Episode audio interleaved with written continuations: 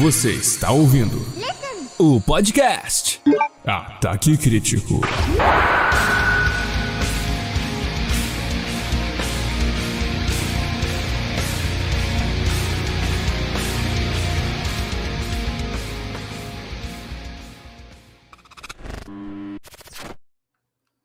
Boa tarde, clã! Sejam muito bem-vindos a mais um podcast aqui do Ataque Crítico. Hoje é um, um podcast, assim, que foi inesperado, assim, né? Hoje o podcast que estava marcado é com o Blader e com o Nick, a gente ainda vai fazer às 19 horas, mas achei necessário a gente fazer um podcast emergencial, como eu tô chamando, pra gente discutir aqui um pouco mais sobre os assuntos de Final Fantasy que foram revelados ontem, mas também, tipo assim, é- aqui o podcast agora é loucura, então o que der na telha aqui a gente fala, entendeu? E é isso aí, mas para isso estou aqui com meus convidados, estamos aqui com o André, nosso cara, o editor aqui que de vez em quando edita alguns vídeos aqui do canal. E aí, André, como é que você tá? Cara, eu tô bem. Dormi ontem à noite? Não. Literalmente não dormi. Não dormiu? Então, não dormi não, cara. Não, não- foi só por causa dos anúncios, não. Mas 90% do, do motivo foi por causa dos anúncios de ontem. Mas tô bem, tô tranquilo e louco pra, pra falar um pouquinho mais sobre essa, essa Final Fantasy, Crisis Core, essa porra toda que aconteceu ontem. Que a gente não espera. Eu falei que não esperava nada, né, Caio? Aí Sim. veio tudo de uma vez. Veio tudo uma vez. E estamos aqui também que a primeira vez aqui no canal, né? Mas já participamos lá do canal do Nascente. E aí, como é que você tá, meu querido? Apresente-se para o nosso E povo. aí, e aí, Nascente, e aí, galera do Ataque Crítico, como é que tamo, rapaziada? Tamo É uma tela. honra estar aqui, é uma honra, é uma honra. Vamos, vamos palpitar muito, porque é o que a gente faz, né? Saber, a gente não sabe de nada. Verdade. Palpitar é com a gente, é com nós mesmo. Então, É, vambora. Let's Fazer coisas malucas, teorias bizarras. Falando em teorias bizarras, Yu já chegou hoje mandando assim: estou com uma nova teoria. Então, Exatamente. Eu tava com uma teoria antes, aí eu comecei a ler uns negócios e fiquei, hum, essa daí é mais interessante, vou pegar você, essa vai ser a minha agora. E agora eu tô guardando pra mim por causa que ela me dá mais esperanças. Oh, então isso aí é, é muito curioso. Mas, molecada, o que, que vocês acharam da apresentação em si da, da Square Enix? Eu achei, cara, uma das melhores que a gente teve até o... Foi 10 minutos, mas foi aqueles, aquele, aqueles 10 minutos, né? O que, vocês acharam no geral da apresentação? Querem começar aí? Quem vai começar? Eu, eu gostei bastante dela. Na verdade, eu não vou mentir dizendo que eu esperava mais. Tipo, o. O Rebirth, eu, eu tava achando que era uma outra coisa. Foi aquilo que eu te contei primeiro. Uhum. Então eu fiquei meio tipo. "Ai, O Crazy Score era o que eu não tava esperando. Eu cheguei a comentar com a galera, mano. Eu não tava esperando nem um pouco o Crazy Score. E saiu muito feliz. Tô muito satisfeita. Eu quero rejogar Crazy Score. Não, não faz muito tempo que eu joguei, mas tô ansiosa. E o Rebirth, depois que eu comecei a ver, eu, eu esperava ver mais, sabe? Eu queria ver Vincent, eu queria ver Vincent, eu queria ver Cid, eu queria ver Cid. Não tive isso. Mas tive uma, uma caminhada até Nibelheim e eu fiquei já surtada de reconhecer. Oh, e eu, eu esperava até menos do, do anúncio que teve lá, porque eu, eu esperava que não ia ter gameplay, né? é, Sim. Cena in-game. Como teve, eu fiquei assim, ué, já deu pra ver como é que vai ser o jogo, assim, que me parece estar. Enfim, depois a gente entra pra lá. Mas e aí, ô, ô André, que, que você achou, cara? Cara, eu tava como, como, como, como você, né? A gente tava comentando isso lá na, na moderação lá no grupo. E eu esperava que poderia aparecer alguma coisa da o parte André 2, saiu mas do porão, perguntaram aqui. saí mais ou menos. Saí da- do porão da escola pra entrar aqui, né? Aí eu achava que ia ser uma parada tipo quando falaram do Resident Evil 2 Remake. Olha, estamos fazendo. Aí tava os dois diretores e uma televisão de fundo, ó, Resident Evil 2, tá, vamos fazer. Só que, aí quando botou Evercry a primeira vez, eu, ih, cara, não, não vou mostrar a parte 2 não. É sacanagem da Square. Vão zoar com a nossa cara, mas quando eu vi que já botaram o gameplay e logo em seguida eles, falaram: "Não, a gente foi mais rápido devido ao fato do tempo que a gente já gastou fazendo a primeira parte, então a gente já entende como é que funciona, a gente já sabe o escopo desse jogo na cabeça deles, né? A nossa, a gente tá viajando ainda. E É. eu, eu achei bem interessante, mas como aí eu falou, cara, não teve quase nada, mas aquela caminhadinha é a caminhada do sucesso, cara. A caminhada do sucesso. tipo assim, vem, Teve Eu queria quase nada, mas teve caminhando. quase tudo, mano. eu eu queria que estivesse caminhando e, e quando ele subisse no horizonte aparecesse só a data, mas eu tô feliz que vai ser Pô, No mas revelou, revelou um. Inter aí, que dá pra gente discutir sobre essa, esse É. Inter aí que é, é- foi ambíguo. E tu, demais, cara. Tu, tu tava com problema, né, cara? Na hora. Eu tava com problema, tava, estava com problema, acabei vendo a transmissão em 360p, mas tava lá, tava vendo. Mas, enfim, é, eu, tava, eu tava ansioso pro evento, mesmo que ele fosse um evento de 10 minutos, porque eu já tava imaginando que ia ser uma parada direta, igual foi o evento de Kingdom Hearts. Direta entre aspas, porque foi só aquele videozinho, né? Mas, tipo, Uhum. uh, vai mostrar Ever Crisis, vai mostrar, talvez, Crisis Core, vai mostrar é, o Intergrade pra PC ou Xbox, sei lá, e vai terminar com um teaser da parte 2. Só que quando chegou o Ever Crisis, demorou um. Ever Crisis, o, o, o Ever Crisis não, o Crisis Core, demorou tanto tempo e tava, e tava batendo já os 10 minutos que eu fiquei, ih, não vai ter. Não vai ter a parte 2, ferrou, deu ruim, rapaziada. Ih, molecada, ferrou. Mas daí teve, eu fiquei agraciado vendo o trailer em 360p, mas tamo junto, mano. Foi, foi incrível. Foi Cara, que depois, parece- depois macetei o trailer, vi toda hora, não, bom demais. Parece quando, foi, quando eu vi, há sete anos literalmente, eu tava, eu tava trabalhando embarcado, eu tava sem sinal. Aí quando eu cheguei, foi no dia do anúncio do Final Fantasy, aí pipocando mensagem do Rodrigo, eu gastei todo o meu plano de internet vendo aquele trailer. Cara, Porque eu fiquei, caralho. Aí eu desembarquei e comprei o azar. PS4, velho. Eu não aguentei. Eu comentei no Twitter, mano. Eu falei, eu fui sacrificado pra ter esse trailer, cara. Fui sacrificado. Nomura, Nomura usou Fui Nascente pra sacrificado, mano. fazer o. Nada, manutenção na, na região, vai ficar sem internet na hora de fazer Na a live, hora? na hora de... É isso. Não, vai ter o trailer. Se não tiver, meu Deus do céu, não, não Vê, gosto mais foi o que você falou, né? Eu te passei meu problema, né? Eu tava com problema, eu passei pra Ih. você. Ih, Já Roma, Ih, tô ouvindo de- vocês. Aí, aí, voltou. Deu uma bugada. voltou, voltou, Foi, voltou. foi porque a gente falou de problema, aí Deus, entendeu? Ah, não. assim. Ah, não. Mano, pior que eu lembro, a primeira vez que anunciaram o remake, eu não tava acompanhando nenhum anúncio de nenhum negócio de jogo, eu tava jogando alguma outra coisa. De repente, começou a pipocar mensagem no WhatsApp, começou a pipocar mensagem no Facebook, mandaram mensagem no Twitter, eu nem usava o Twitter, mandaram mensagem nas mensagens da Steam. Eu falei, mano, tem alguma coisa muito errada hoje, o que que tá acontecendo? Era Aí todas as minhas ontem. redes sociais. Tava a gente surtando, tipo, Final Fantasy VII! uh!" Eu não. Nossa. Ai, foi, foi louco. O que, que você ia falar, André? Não, tava tipo eu com a Thay ontem. Cara, eu mandei mensagem pra Thay, a, a, chefe, a chefe do Nascente, em todas as redes sociais, cara. Eu queria saber. eu- foi a única coisa que passou pela minha cabeça. O Blader falou assim na live, cara, será que o Caio tá vivo? Aí eu pensei, cara, como é que tá a Yu, a Thay, o Nascente e o Caio? Eu não sei se eu ligo pra polícia pra saber como é que a galera tá. Eu vi que o cara tava em live, então ok. Mas não dá, velho, não dá. Foi, foi- um hit atrás do outro. Foi um o hit Caio tem, tem um pack de figurinhas de, de GX do Caio já no WhatsApp já perfeito. com cada, cada frame da reação dele durante Ih. o evento, bicho. A, a luz do Nascente caiu, hein? Senti Nomura. que o Nomura tá derrubando. O Nascente tava com, tava com a luz piscando, né, molecada? Mas é, daqui a Sim. pouco ele chega aqui. Aliás, Era bom, Mano. era bom. Veio uma galera na minha live falando, mano, o Kaká tá espumando. Cara, acho que só pior do que isso, Will, foi quando teve aquele State of Play que acabou com. que mostrou Intergrade, né, pro PS5, aí depois a Square começou a mandar coisa, Ever Crisis, não sei o que, tá? Aí o Caio ficava sem saber o que fazer na live, velho. Ele ficou, caralho, que porra é essa? Aí ele chegou, meu irmão, eu preciso de ajuda de vocês, é pra editar que é muito conteúdo. Eu não sei o que, que eu vou fazer, não, velho. Foi a mesma coisa, só que em um evento só, cara. Foi maravilhoso, maravilhoso demais. eu acho que o Eu único, o único anúncio underwhelming, o único anúncio que ficou meio. Ah, foi o do First Soldier, que foi Sim. 100% repeteco do trailer que já havia sido mostrado, né?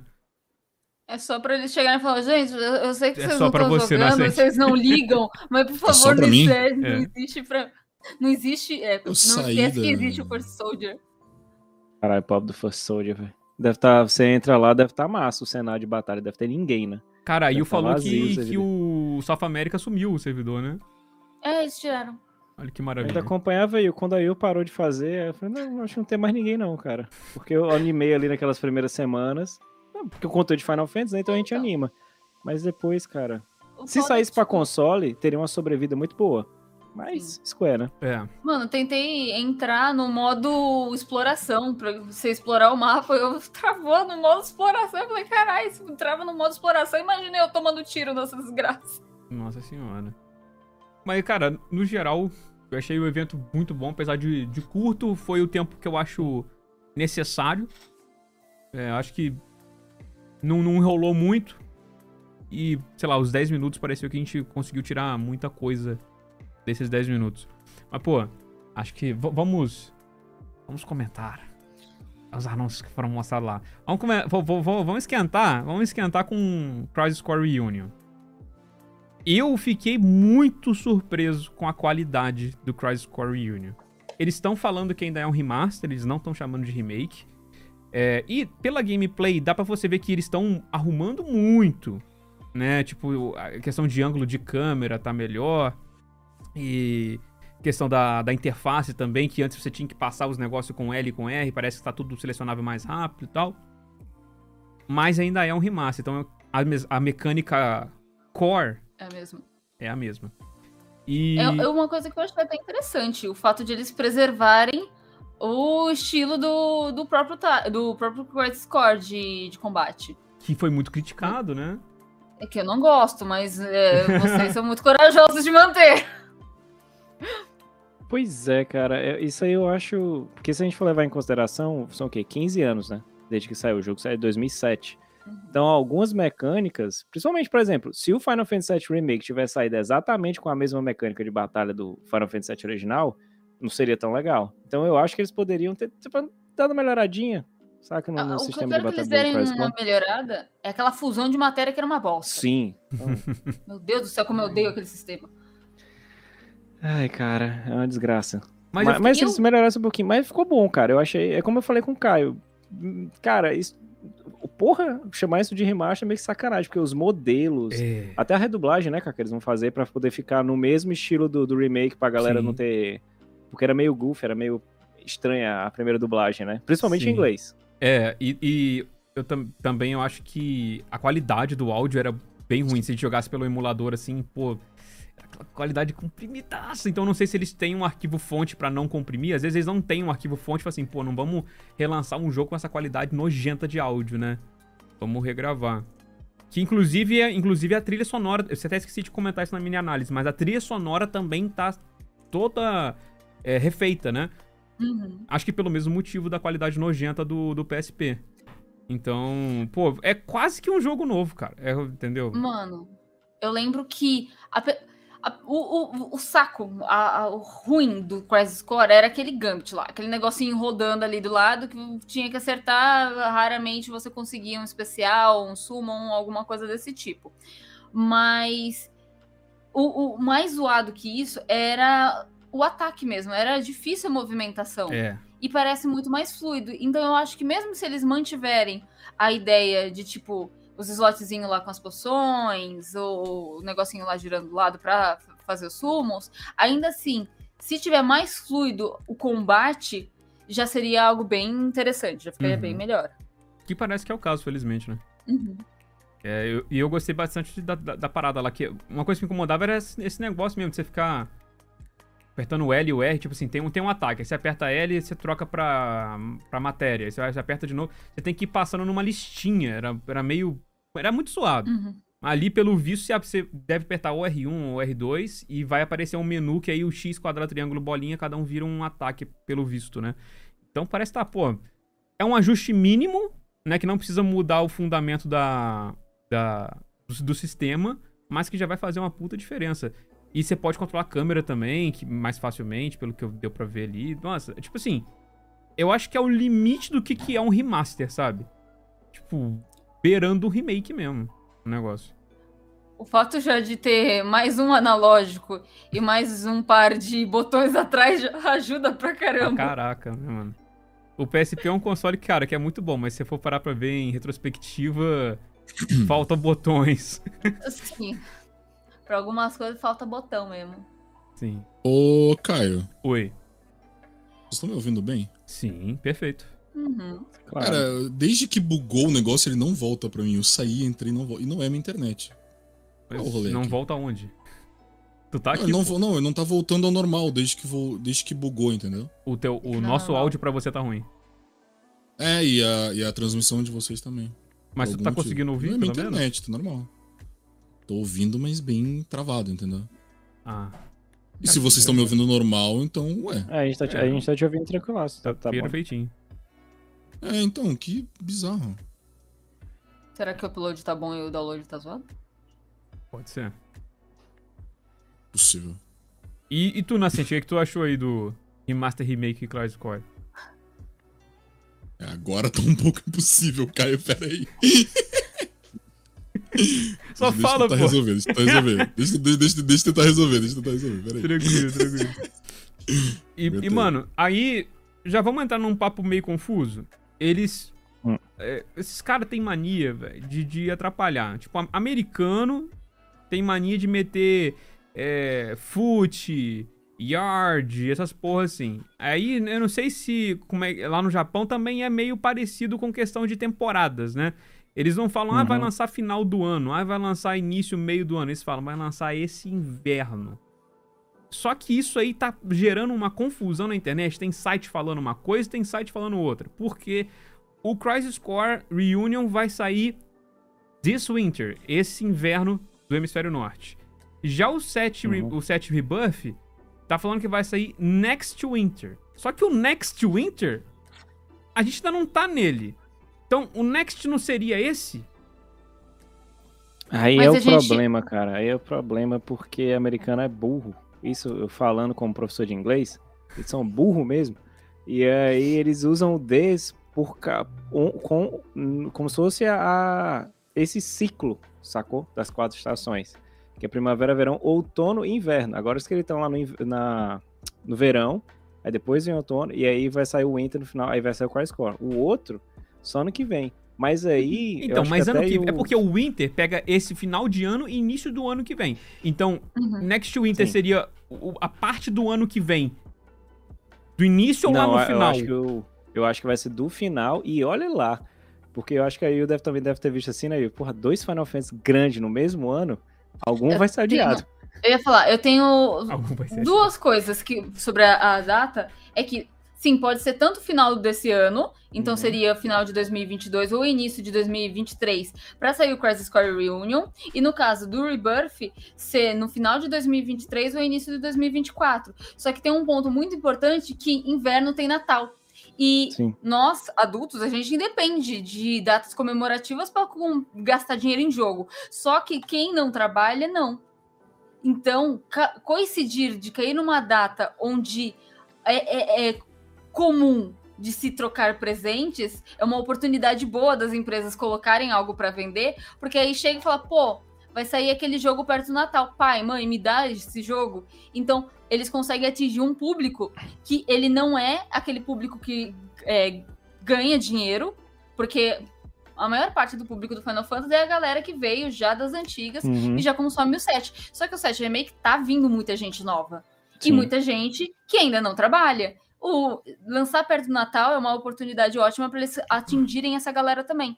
Que quem vai gastar, exatamente, os pais deles. É, e quando eles lançam. O problema só é que quando eles lançam nessa janela, que é do quarta, quinta-feira, que seria ação de graças em novembro, até o Natal, eles botam na janela como holidays. Aí eles não colocaram holidays desse ano, eles só colocaram o, o inverno, ou seja, pode ser do primeiro dia do inverno até o último. Eu pra acho março, que Final né, eu acho. Fantasy, eu acho que o Final Fantasy, a segunda parte do Rebirth, né, do Angra aí, comemoração dos 20 anos do Rebirth, do Angra. eles vão eles Salve vão colocar vou, se Deus quiser, no show dele. Porra, vai ser bom demais. Eles podem colocar pra 2024 e lançar, sei lá, 31 de janeiro. Uhum. Porque Sim. casaria com a data que foi lançado o Final Fantasy VII e tal. Então Só ainda seria. Só que aí eu te trago no- uma parada que, que, que os filha da puta adoram confundir, André. Chegou o Kitase lá naquela, naquela, naquelas notas do Twitter, né? Que tá todo mundo falando, o Nomura falou. Aí o Kitase falou assim: Poxa, vai ser três anos do lançamento do Final Fantasy VII Remake. Que foi abril de 2020. Se Uhum. porque tu- eu concordo com vocês. Tipo assim, esse final desse ano, início do ano que vem, Crisis Core. Final do ano que vem, início de 2024, remake. É o que o- obviamente fala. Só que esse vai esse puto fala três anos. Três anos é 2023. Sim. É porque seria uma janela massa, vamos supor, se a gente pegasse, ó. Aí no final desse ano, no, no inverno, sairia o, o Abril de Core, 2023, Re- pra ser exato. é, o Reunion. Aí depois, no meio do ano, que seria o verão, o Final Fantasy XVI.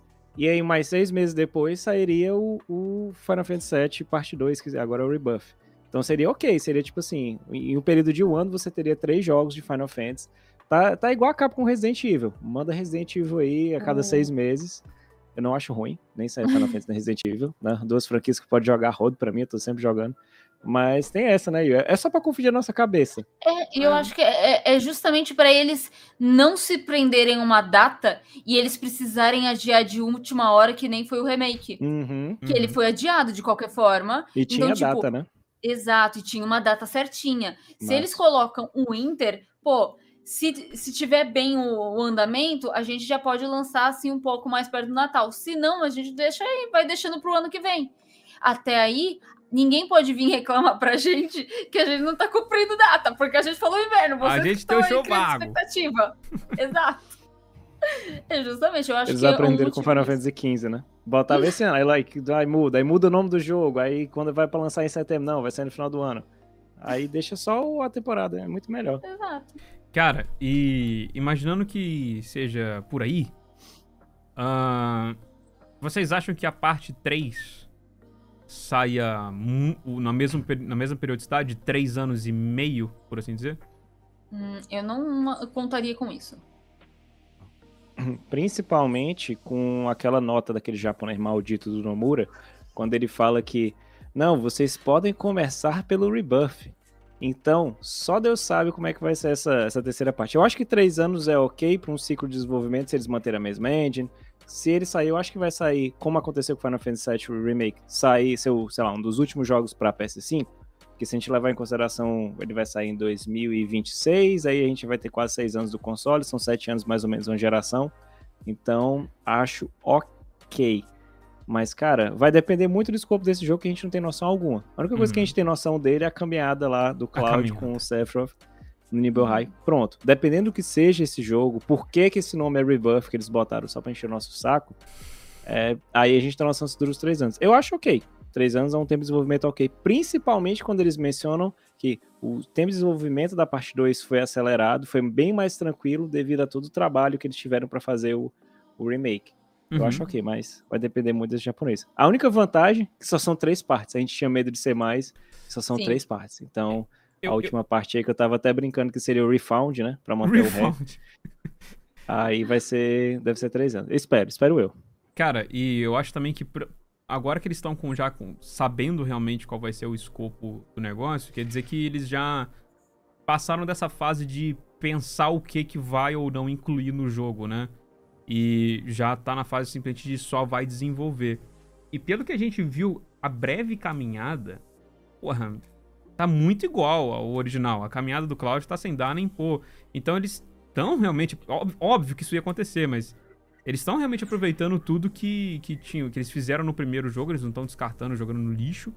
Então acho que o desenvolvimento vai ser, vai ser melhor, principalmente agora que já tá passando a época de Covid, né? Tá Uhum. todo mundo voltando, que a- se o, o time do Yoshida atrasou seis meses, e é um time organizado, imagina o time do Nomura. Deve ter atrasado Porra. aí um tempinho, né? Com o 7 remake. Nem só pelo 7 no remake, né? É Porque o Nomura aconteceu a mesma coisa que. Espero que agora não, né? Porque ele tá no, no Kingdom Hearts 4, então a gente já tem trailer, já tem um jogo desenvolvendo. Aí, como tiraram ele do, do main, eu acho que, que vai, dar, vai dar bom. Acho que vai sair um, um ok. Mas é como a Yu falou, né, cara? Se eles tivessem só botado Yu, a Yuffie encontrando o grupo, o Vincent saindo do caixão. Ele, não, a Yuffie, a Yuffie não, não aceita eles não ter colocado porque já tinha DLC dela. Eu acho uma sacanagem da porra. Mas Eu o, o. Vincent deixa a gente guardar o momento pro vampirão sair do caixão lá peladão, vai ser irado. Que isso? Mano, eu, eu esperava pelo menos ver o Cid. De verdade. Tipo, ah, o, o Vincent. Sei lá, o Cid. Entre o Cid e o Vincent, eu acho que o Vincent ele tem um público maior. Sim. Porque ele é muito caricato como trevozão. Então tem um- muita gente gosta do Vincent. Então, tipo, eu acho que eles vão. Tipo, o Vincent vai ser muito cartada final, tá ligado? Então, eu até imaginava um Cid ali. E eu também esperava, pelo menos, ver como ficaria a Yuffie pequenininha Sim. pra sair na porrada com o Zack. Porque, tipo, a Yuffie, em tese, no, no 7, ela tá com 15, 16 anos. No Crisis Core, ela tá com 11, 12, por aí. Então, tipo, eu acho que eles vão mudar pelo menos um pouco a aparência dela para ela ficar Sim, um pouco mais jovem. Mais do que ela já é. Então eu fiquei, mano, vou... será que eu vou ver Yuffie? Vou ver Yuffie? Não vi Yuffie, só vi a do... Everquiet. Teve do Evercrise, ela apareceu ali fazendo. Ah, tá bonitinha. Cara, eu, eu sem querer pulei o Ever Crisis. É, o que, que vocês acham do Ever Crisis? Obrigadão, mano. Eu, É, é- é um jogo. É um jogo, né? O- pior- eu comentei com o Kaká e eu tô verdadeiramente esperançosa com o Evercrise. Eu acho que, tipo, Uhum. ele tá lá como free to play. Então eu não acho que ele vai ser co- é, cobrado capítulos que nem foi o Pocket Edition do Final Fantasy XV. Sim. Eu acho que a gente vai ter a história inteira pra gente. E como eles mostraram, vai ter uma roupinha pra caralho. Ou seja, cosplayer aqui toma no cu. Mas beleza. Então, o que eu acho é que vai ser realmente cobrado skins, talvez armas. O que a galera falou no meu chat que pode ser é que talvez tenha um boss que é muito tenso e aí você vai querer ficar tirando a arma melhor e aí você vai querer gastar com um cristalzinho pra gastar isso. Caixinha. Exato. Mas eu ainda acho isso, tipo, não- até que ponto de dificuldade ele pode ser. Uhum. O melhor exemplo pra, tipo, ser um gacha e ir pra frente seria o Opera Omnia, que o Opera Omnia a galera consegue dar progresso na história sem problema nenhum. E eu espero muito que ele seja nesse estilo, porque se ele for nesse estilo, a gente tá bom, já saiu imagens do clássico que mostrou que vai ter muita coisa igualzinha o clássico. O Crisis Core também, só que naquele formato pocket. E aí, tipo, o que eu quero é Before Crisis. É isso que eu quero. Eu quero jogar com Turkey. Então eu tenho esperanças boas com o Ever Crisis. Eu, eu vi aquelas roupinhas e eu falei assim, cara, a Square vai dar um dinheiro violento. Vai gerar um dinheiro violento agora com roupinha. Isso é, é fácil, é dinheiro fácil. E eu gostei porque roupa é inocente, tá ligado? Roupa não, não atrapalha a gameplay, né? Não fica pay to win, não fica nada. Inocente até chegar a fatura do cartão, né? Você gastando com roupa. Né? É, então. mas, mas, pô, o que é foda é que, tipo assim, a gente teve o exemplo de gacha aí nojento do Diablo Immortal, pô, pay to win do caralho. Porra. Porra, tá, ele tá atualmente com 0.2 de user score no Metacritic, merecidíssimo, porque tá nojento. E aí, tipo, jogo de celular, mano, tem exceções, claro, mas, cara, a maioria realmente é muito, é muito, é, é covarde o negócio, né? E eu ficava com um pouco de medo, porque como eles tinham falado que iam ter gacha de armas pra umas dungeons especiais, de acordo com o que eles falaram, né? Aí eu falei assim, puta que pariu. Aí vai que, tipo assim, a única forma de você conseguir alguma parada é você passando por essas. Porque o Diablo é igualzinho. Você faz por uma dungeon e no final você ganha itens. Aí eu falei assim, será que eles vão fazer uma dungeons especiais, onde você roda o negócio e, só, e ela fica difícil e só rodando gaixinha você consegue? Então, o lado da skin eu gostei. Então tem que ver o que, que eles vão fazer com a questão Eu- da, da arma. Se a arma vai ser cosmética só ou se ela vai Eu afetar algum status, sabe? Eu acho que a gente pode se é ver um pouco pelo First Soldier mesmo, que no fim das contas o First Soldier, tudo que você consegue lá, até mesmo se você quiser pagar Season Pass, ele não é pay to win. É Uhum. tudo skin. As armas são skin, as roupas, é, até carro, helicóptero, chocobo, não vai mudar em nada. Então, o máximo que você pode, assim, um pay to win, ah, sei lá, conseguir mais ovo lá. Que aí É. você pode fazer mais breeding. Mas ainda assim, isso não garante que você vai ter um chocobo bom logo de cara. Então, eu acho que o First Soldier, você gasta dinheiro lá se você quiser. Lógico que eu gastei meu dinheiro lá, gastei, porra. Mas eu acho que seria um bom exemplo. Tipo, se o Evercry seguir pelo mesmo raciocínio que o o First Soldier, ele é okzão, sabe? Uhum. É, Então, É, eu, eu só fiquei meio assim com, com aquele negócio que tu botou, né, Caio? Fazendo a comparação, porque ele tá muito mais bonito o modelo, obviamente, É. do que o- aquele modelinho dos chips do PS1, mas a cinematografia morreu com algumas cenas. Aquela Naquela que tu botou do ali- Sephiroth. Então, se aquela que é uma cena é crítica, imagine outras, sabe?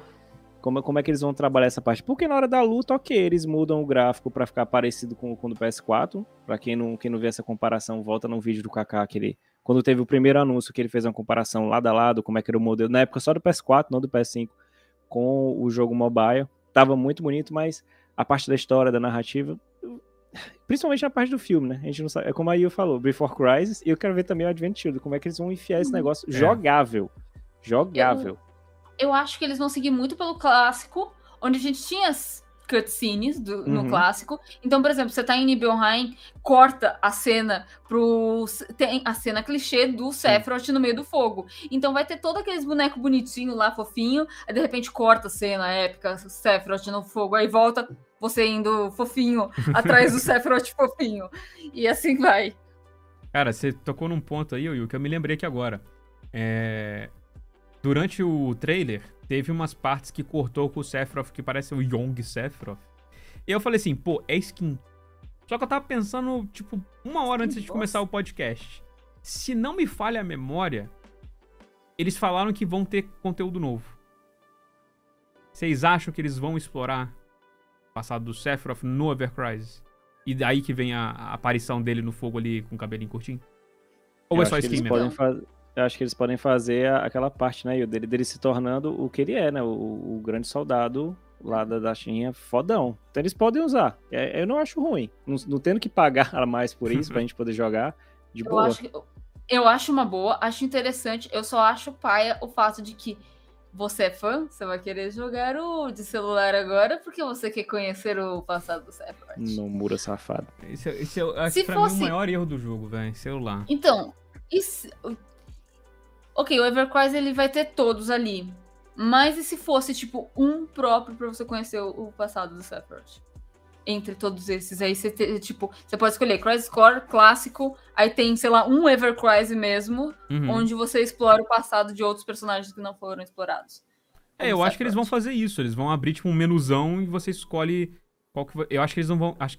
Se, não, se, não me, se não me engano, não me falei a memória, eu acho que eles até falaram que você não precisa jogar um pra jogar o outro. Você pode escolher. Sim. Então, Mas aí isso- também, como é que vai ser, né? Vão lançar todos de uma vez, eu vou ter o cardápio pra escolher, ou vou poder escolher aqueles que foram lançados Não, é- naquela janela? Eu acho que vai ser isso. Vai ter, tipo, eles vão lançando aos poucos. Então, inicialmente, eu acho que a gente vai vir com o clássico e o Crisis Core, porque são histórias que já estão sendo abordadas. E aí, talvez depois do Rebirth, se ele tiver muito aspecto de coisa, sei lá, de Turkey, etc., venha um Before Crisis, depois, sei lá, apareceu Vincent, Digit of Cérebros, e aí eles vão lançando junto pra galera que tá consumindo esse já querer conhecer a história do que seria o clássico. E aí, Uhum. meio que. Eu chutaria que o Advent Children realmente só viria por último. Pra galera que terminou a história e quero jogar o Advent Children. Mas, tipo, ele não seria sazonal a ponto de, ah, eu não joguei naquele período, ele não estar mais disponível. Ele ficaria disponível direto. Eles só viriam aos poucos. É o que eu acho também. E... Eu só espero que eles não demorem muito, né? Eles falam que vai ser mensal, mas será? É. Me parece muito... o, o beta me parece fechado, muito né, bom, agora? né? Tipo, todo mês tem um jogo ali, tá ligado? Ah, Acho difícil, Minha cara. pergunta é: o beta fechado, ele abrange criadores de conteúdo de Final Fantasy brasileiros? Ixi. Porque o First Soldier não abrangia. Olha Só pra queria gente. deixar isso daí aberto. É aí que é triste, né, cara? E eu só espero do fundo do coração que os, os caras do emulador do BlueStacks, da vida, consigam fazer funcionar o Ever Crisis, porque, cara, o meu celular vai aguentar o chip, mas na hora que começar a luta vai agarrar tudo. Certeza. Idem. Aí vai ser Idem. triste. E pra gravar conteúdo também vai ser uma merda. Então, vamos esperar. Porque o First Soldier, pra quem tá tentando acompanhar aí, o First Soldier que lançou no celular, ele até hoje não tem emulação. Não, não dá pra emular ele no, no coisa. Você tem erro de tela preta em um, o outro aplicativo não abre. Então é. É celularzão mesmo. E vida que segue. É, cara, é como a gente falou, imagina, se ele deixasse no início pra celular e depois lançasse pra consoles, tipo aconteceu com o Pocket Edition, eu mencionei isso durante a, a live lá da Square. Fizesse igual o Pocket Edition no Final Fantasy XV, que eventualmente acabou saindo, eu acho ok. E dependendo também do público, né? Uhum. Se, se a galera não, não, não chegar forte de cara, porque assim, vai ser muito conteúdo de Final Fantasy VII ao mesmo tempo. E o cara vai estar jogando Crisis Core, vai estar jogando, vai, sei lá, quando saiu a segunda parte do Rebuff, ainda vai ter o Ever Crisis. Então, assim, quem consome só Final Fantasy é o quê? É lindo, maravilhoso, mas se não tiver um público bom, seria tranquilo, seria fácil. Lançava pra console e pronto, pô. Todo mundo era feliz. Lançava, pegava a galera do feliz. PS4, pega a galera aí do, do Xbox, essa base instalada e pronto, acabou. Mais gente jogando é melhor do seu jogo. Só que a Square não pensa assim. É foda. Cara, e pelo menos. Cara, no PC pelo menos, tá ligado? Sim. enfim. Vida que segue desse Ever Crisis aí. Mas. Vamos então entrar de cabeça nele? O rebuff. Por que que chama Começa rebuff? como? Quero ouvir de vocês. Angra. Porque. Porque chama Rebirth, mano, eu não, não tenho uma- um motivo específico. Mas vou jogar aqui na roda o que eu tinha entendido primeiro, que foi o que eu mandei pro Kaká. Inicialmente, quando eu vi, eu pensei que o Rebirth ele ia ser um, um caminho de uma bifurcação, sendo o remake e o Reunion o início. Então, se no final do Reunion o Zack é, morresse, seguiria a história normal. E se você conseguisse derrotar os guardas da Shinra, você seguiria pelo que a gente viu do Zack sobrevivendo, pipipipopó. Mesma coisa o remake. Então o remake, ele meio que você matou os arautos, você criou uma outra linha temporal. Então a gente teria o Rebirth como uma releitura, realmente com vários EC do Final Fantasy VII, e um outro, a terceira parte, ele seguiria uma história mais é, próxima do original. Só que aí eu fui lendo vários comentários e de todas as especulações, a que eu mais gostei é, foi inclusive a do Andrew. Ele falou assim: então, e se eles estão fazendo tudo isso de propósito? Para você duvidar de você mesmo, para você começar a duvidar do que você sabe que é real e o que não é. Porque essa é esse é o Cloud ao longo de história inteira. Porque no original, até a gente chegar em Junon, a gente não sabe quem realmente é Sephiroth. A gente passa a Midgar inteira sem ver ele, a gente chega em Calm, ele conta a história e a gente dá de cara com Sephiroth a primeira vez em Junon. E aí, até porque o 7 é, clá- é o clássico, a gente não tem vozes, a gente não sabe quem fala com o Cloud. A gente não sabe que é o Sephiroth, a gente não sabe se é o Cloud pensando alto. Tem vezes que o, o Cloud em Junon tá lá de boa, e aí ele começa a escutar uma voz falando: Pô, você foi pra Nibelheim, você não falou com a Tifa? O que, que aconteceu? Por que você não perguntou pra ela? E aí ele vai perguntar pra Tifa e ela desconversa. Então, ao longo de todo o set, nada é concreto, porque o nosso narrador é o Cloud. Então tudo é confuso, as documentações dos próprios cientistas da Shinra tá errada, porque eles acreditam que a Genova é um Cetra e ela não é, sendo que agora a gente tem a Ares que sabe que a Genova não é um Cetra. Então, o Sephiroth foi apresentado desde o início porque seria heresia a gente não ver ele, porque Uhum. ele já é um personagem icônico, então ele foi colocado desde o começo.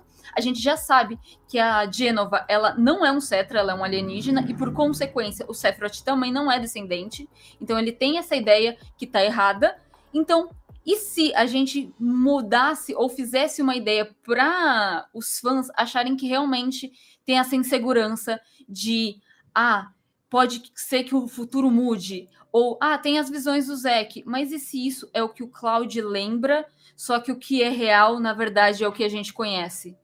Então, tipo, eu fiquei. Depois que veio essa teoria, eu falei, malandro, se for isso, o marketing tá foda. Porque todo mundo tá duvidando da realidade, do que vai ser o futuro do jogo.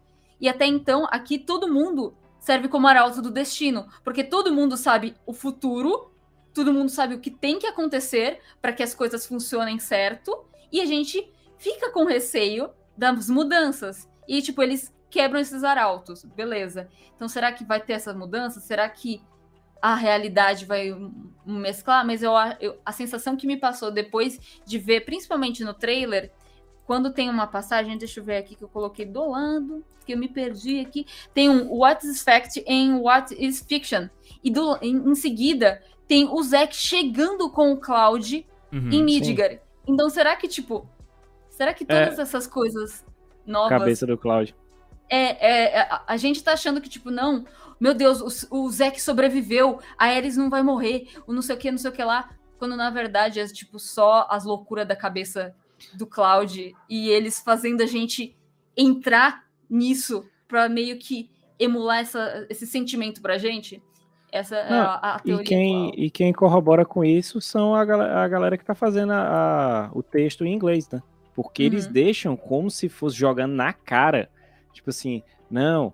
Eles mudam completamente o, o sentido das coisas, cara. O Rodrigo pegou, traduziu a- as, as falas do trailer.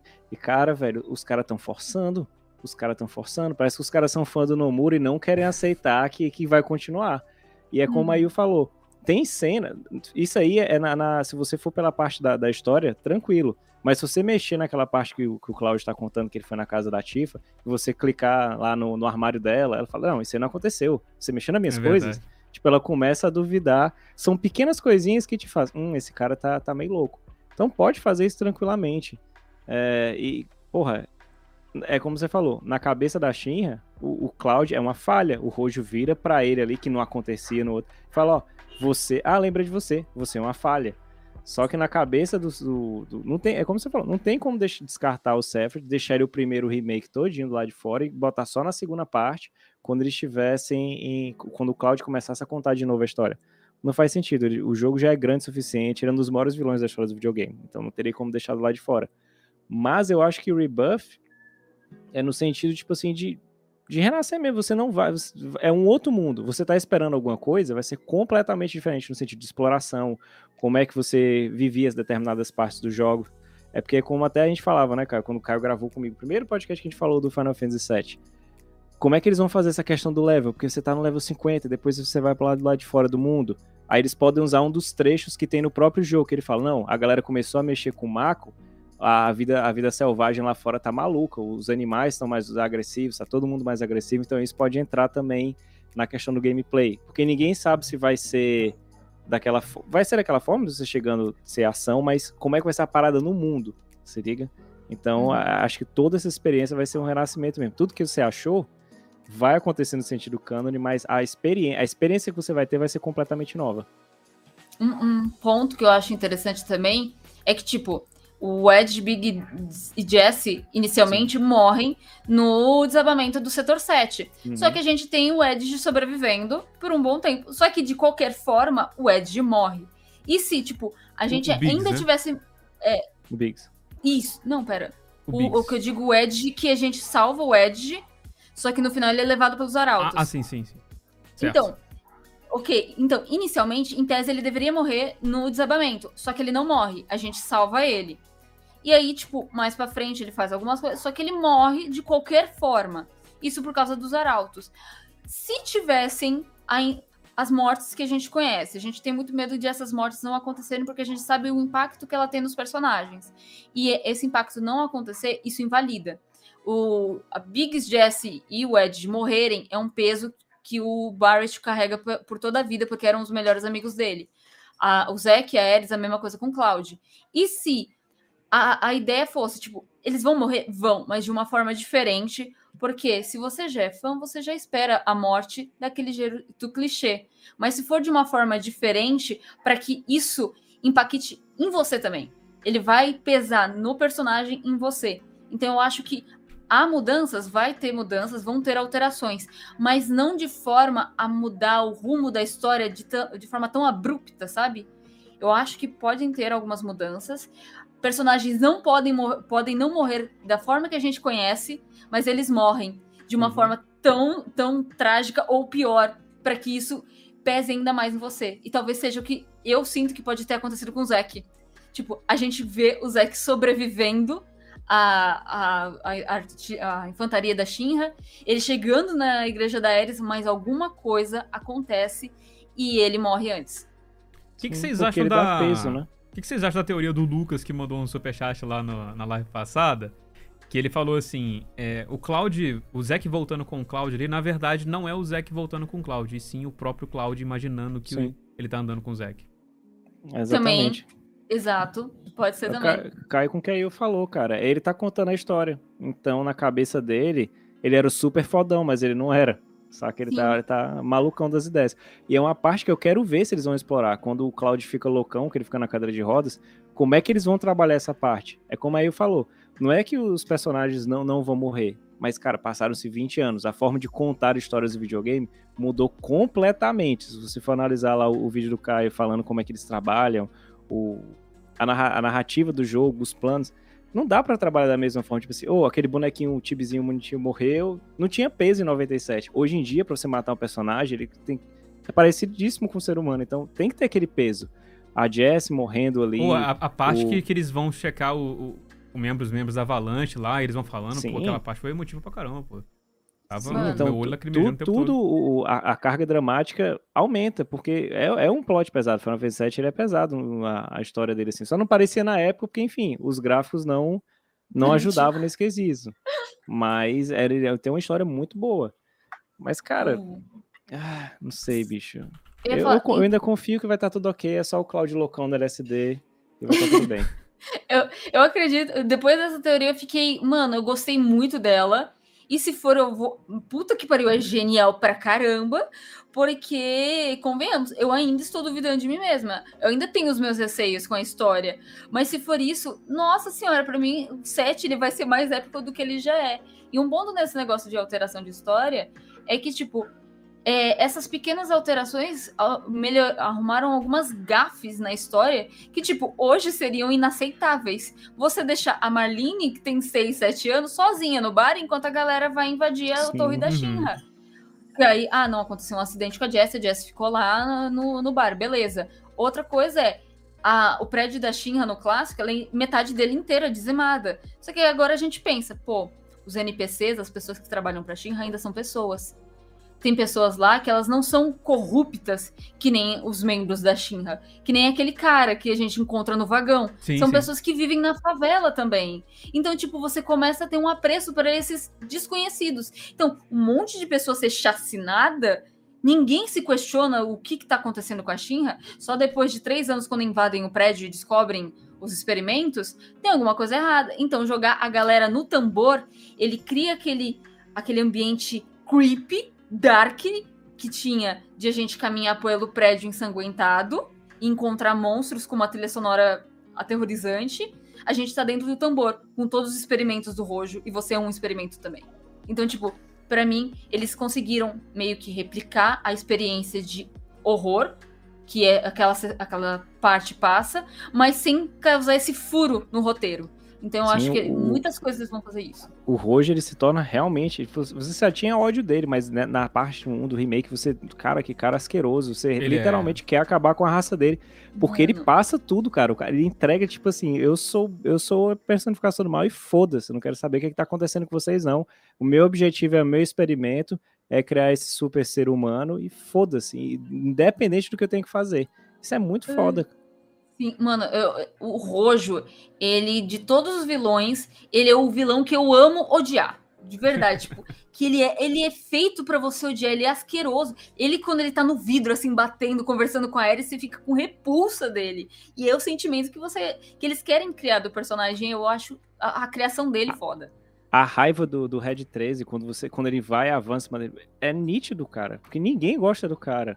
E outra coisa também é, é esse lado, é como potencializa a carga dramática, é igual quando o pessoal ficava falando, ah, mas a Aerith tá sabendo de tudo. Irmão, quando ela é uma garotinha, ela chega pra Elmira, abraça ela, pede pra ela não ficar triste, porque ela sabe que o padrasto dela, né, morreu lá na guerra, e ela abraça. Como é que a mulher dessa não tem, não tem conhecimento do que vai acontecer? Se liga, Uhum. às vezes a galera quer forçar tanto, esquece umas pequenas coisinhas que já tava lá no É, jogo. tem, um, e- tem, um- tem uma passagem no Dirge of Cerberus que aparece a Lucrécia, ela vê o futuro do Sephiroth todo.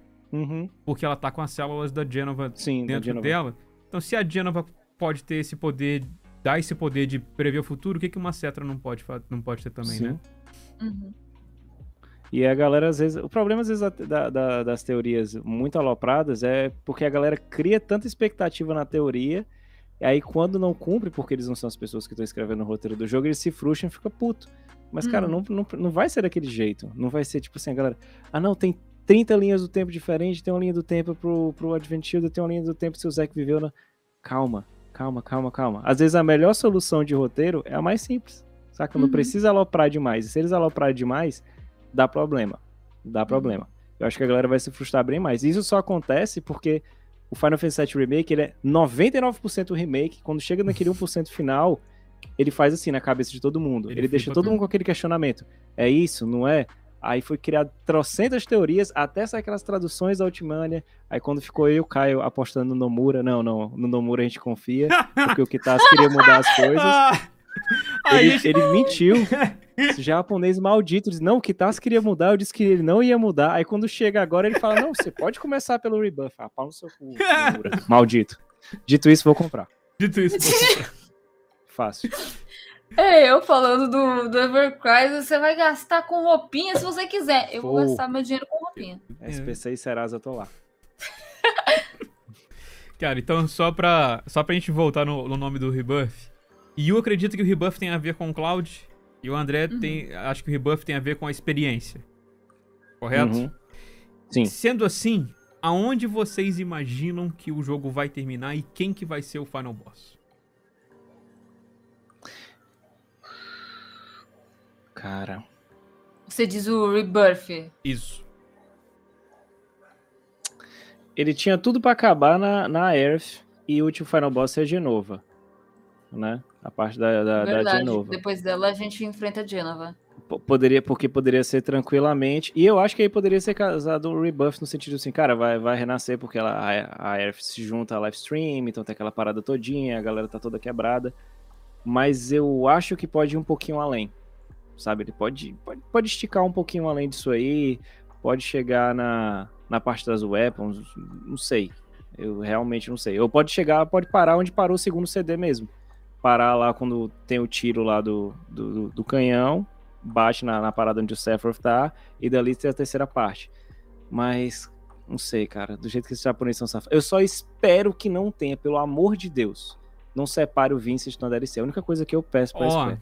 Ah, Deixa eu ele duvi-. É, Não, eles falaram que a Yuffie e o Vincent iam ser tratados como os personagens é, essenciais, porque no caso da Yuffie, porra, a mina viveu a vida, Sim. a vida na- no meio da guerra e vendo a, a vila que ela vive sendo comercializada só por conta da China, da perda da guerra. E o Sephiroth, o Sephiroth não, o Vincent tem um impacto do caralho na, na história com o Sephiroth. Eu acho tá- eu- inicialmente eu tava achando que a gente iria até mais ou menos Rocket Town ali e encerraria quando a gente fosse pegar o Tiny Bronco e a gente acabaria na água, né? Só que aí, tipo, eu esqueço do, do fator que a gente precisa de um final boss. É, precisa Seria ter aquele, aquela desenvolvimento narrativo pra chegar no final boss e Exato. Eu um acho que... gancho ainda pra gente ficar igual a gente tá fazendo aqui, esse gancho pro próximo jogo.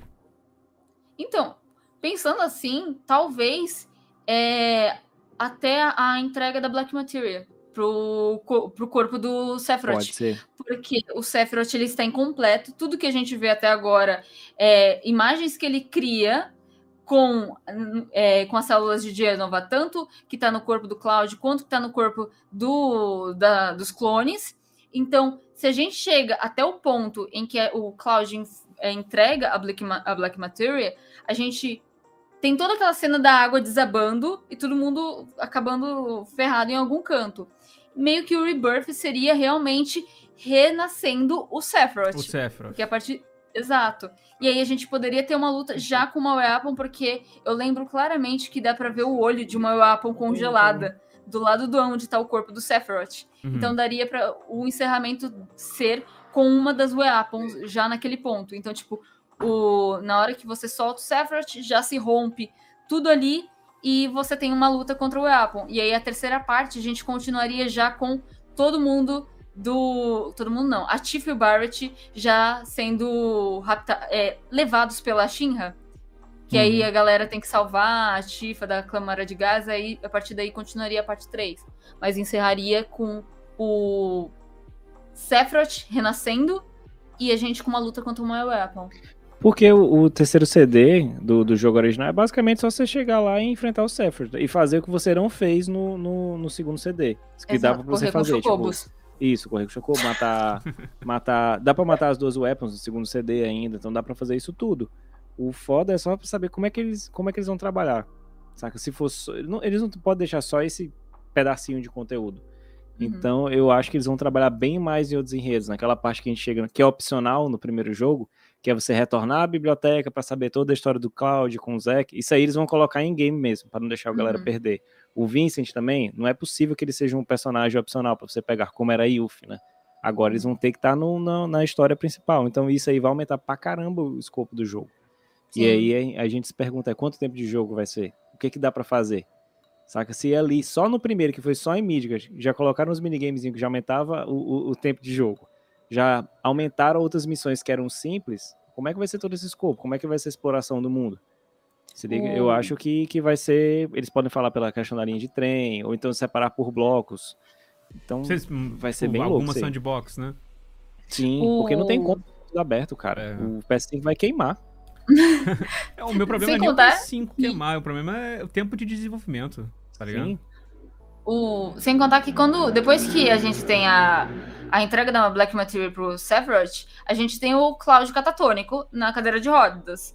Tá aí uma coisa muito boa pra se explorar. Então, fazer, tipo, separar os grupos. Então, colocar, sei lá, a gente ainda vai ter que ir atrás das rios de matérias que estão dentro dos reatores. Então, a gente vai ter uma equipe pra ir nesses lugares tudo. Mas ainda ter, tipo, aqui, vamos focar na Tifa. E aí, explorar mais a relação do Cloud com a Tifa e tudo mais com- lá em Middle. Aí, sei lá, troca para um grupo onde tá o Barrett, o Red 13 em, Co- é, em Cosmo, Cosmo Canyon para tentar adquirir mais conhecimento sobre o planeta. Então, tipo, eles querem muito assimilar coisas que são nas novels pra gente, nas novels, Sim, nos. Ultimanias e nos outros jogos. Então, talvez trazer um pouco do conhecimento do planeta pra gente. Então, ah, a gente vai em Cosmo, Cosmo Canyon pra descobrir o que, que a gente pode falar. Descobrir. Vai falar com Bugenhagen lá. E aí vai o Cid, o Vincent e, e a Yuffie tentando impedir as coisas. Então, separa os grupos e cada um vai explorar mais de uma história. Isso já daria um conteúdo a mais do caramba, mano. E aí, tipo, aquela parte 3, se fosse realmente nesse nicho, mano, nossa, daria ramificação pra cacete. Cara, eu tô muito ansioso pra ver mais coisas, porque eu tô, sabe, numa num estado onde tipo assim, eu não sei que tipo de jogo é esse. Então eu tô meio que tipo assim, cara, vai demorar tanto pra gente ver mais alguma coisa. Eu, eu fico meio eu tô animado, mas ao mesmo tempo não sei, é uma sensação esquisita. Não sei se vocês estão dessa mesma forma, mas. Eu tô animado, Ah, mas qual- eu não sei pra... por quê exatamente, sabe? Sim. Qualquer, eu- qualquer coisa tem um Final Fantasy 16 aí, pô, pra preencher essa lacuna. Não, pô, Tomara. verdade. Final Fantasy 16 saindo aí já meio do ano que vem. Vai ser bom. Eu, eu, eu, eu acho que é, o- é o medo da gente que acompanha desde o início. Né? Eu, por exemplo, pra mim foi o primeiro jogo 3D, primeiro jogo de RPG que eu joguei na minha vida. E eu tinha. Foi no ano que, foi no ano que saiu, em japonês. Minha tia comprava os jogos lá do Paraguai pra locadora dela e eu joguei. E assim, a gente tem esse medo. Tipo assim, será que vai, vai mudar alguma coisa? Será que não. É a expectativa também, mas, cara, o que for, a gente vai jogar. Independendente do que É, seja, não, a gente vai jogar. os três aqui vai estar jogando de qualquer forma, fazendo qualquer coisa. Mas eu acho que esse, medo, essa sensação que passa pela gente, cara, será que eles vão mudar alguma coisa e cagar o pau? Porque como, como o Nomura faz. Cara, o joga. É como você falou. Será que se eles colocarem essa parte do Sephiroth presa no mobile, pô, vai dar aquela sensação de Kingdom Hearts. Que pra você juntar a história inteira, você tem que jogar. Ah, quero saber como é que o o Sora treinou pra ser um Bay Master. Assim, Compra 3DS. Assim, Aí, aí é horrível. meio que o Final Fantasy já, 7 já é assim, né? Porque Sim. É, Crisis mas é Core é esse- até, a pouco, até daqui a pouco é só no PSP. É que, é que nem eu falei, no caso do set clássico, ele funciona que nem o Nier. Ele é completo. Ele tem a história inteira dele lá dentro. Mas ele tem uma expansão do universo. Então você quer saber mais sobre não sei o que, você tem lá. Você quer mais não sei o que, a gente. Eles foram expandindo, eles foram esticando aquele universo. E aí no remake eles estão meio que. Vamos tentar colocar tudo aqui dentro, sabe? Por isso que talvez tenha. Por isso que talvez estejam tentando trazer o Zack e em- em memórias ou coisas do tipo, para realmente juntar tudo nos remakes. Mas eu vejo o set clássico como completo. Se você quer Sim, uma sim. experiência full do set, você pode jogar o clássico que você vai ter. Só que tipo, você é que nem o Nier. O Nier eu terminei o Nier e eu não não podia ser só aquilo. Eu queria mais. Eu queria consumir mais a obra. Então, você quer mais? Ah, tem uma novel aqui que fala sobre o Yorha Boys e o Yorha Girls. Mesma coisa o 7. Você quer saber mais o que aconteceu depois de dois anos? A gente tem um filminho. Aqui tem um outro jogo aqui do Ciro que é ruim. A gente tem aqui um de cinco anos atrás. Então, tipo, eles só foram expandindo mais o universo. Uhum. É, tem, tem essa grande diferença, assim. Mas pra caso realmente a pessoa quiser ter um conhecimento total da história, ela vai ter que Uhum. pular de plataforma. Realmente não, Sim, isso é verdade. não tem jeito.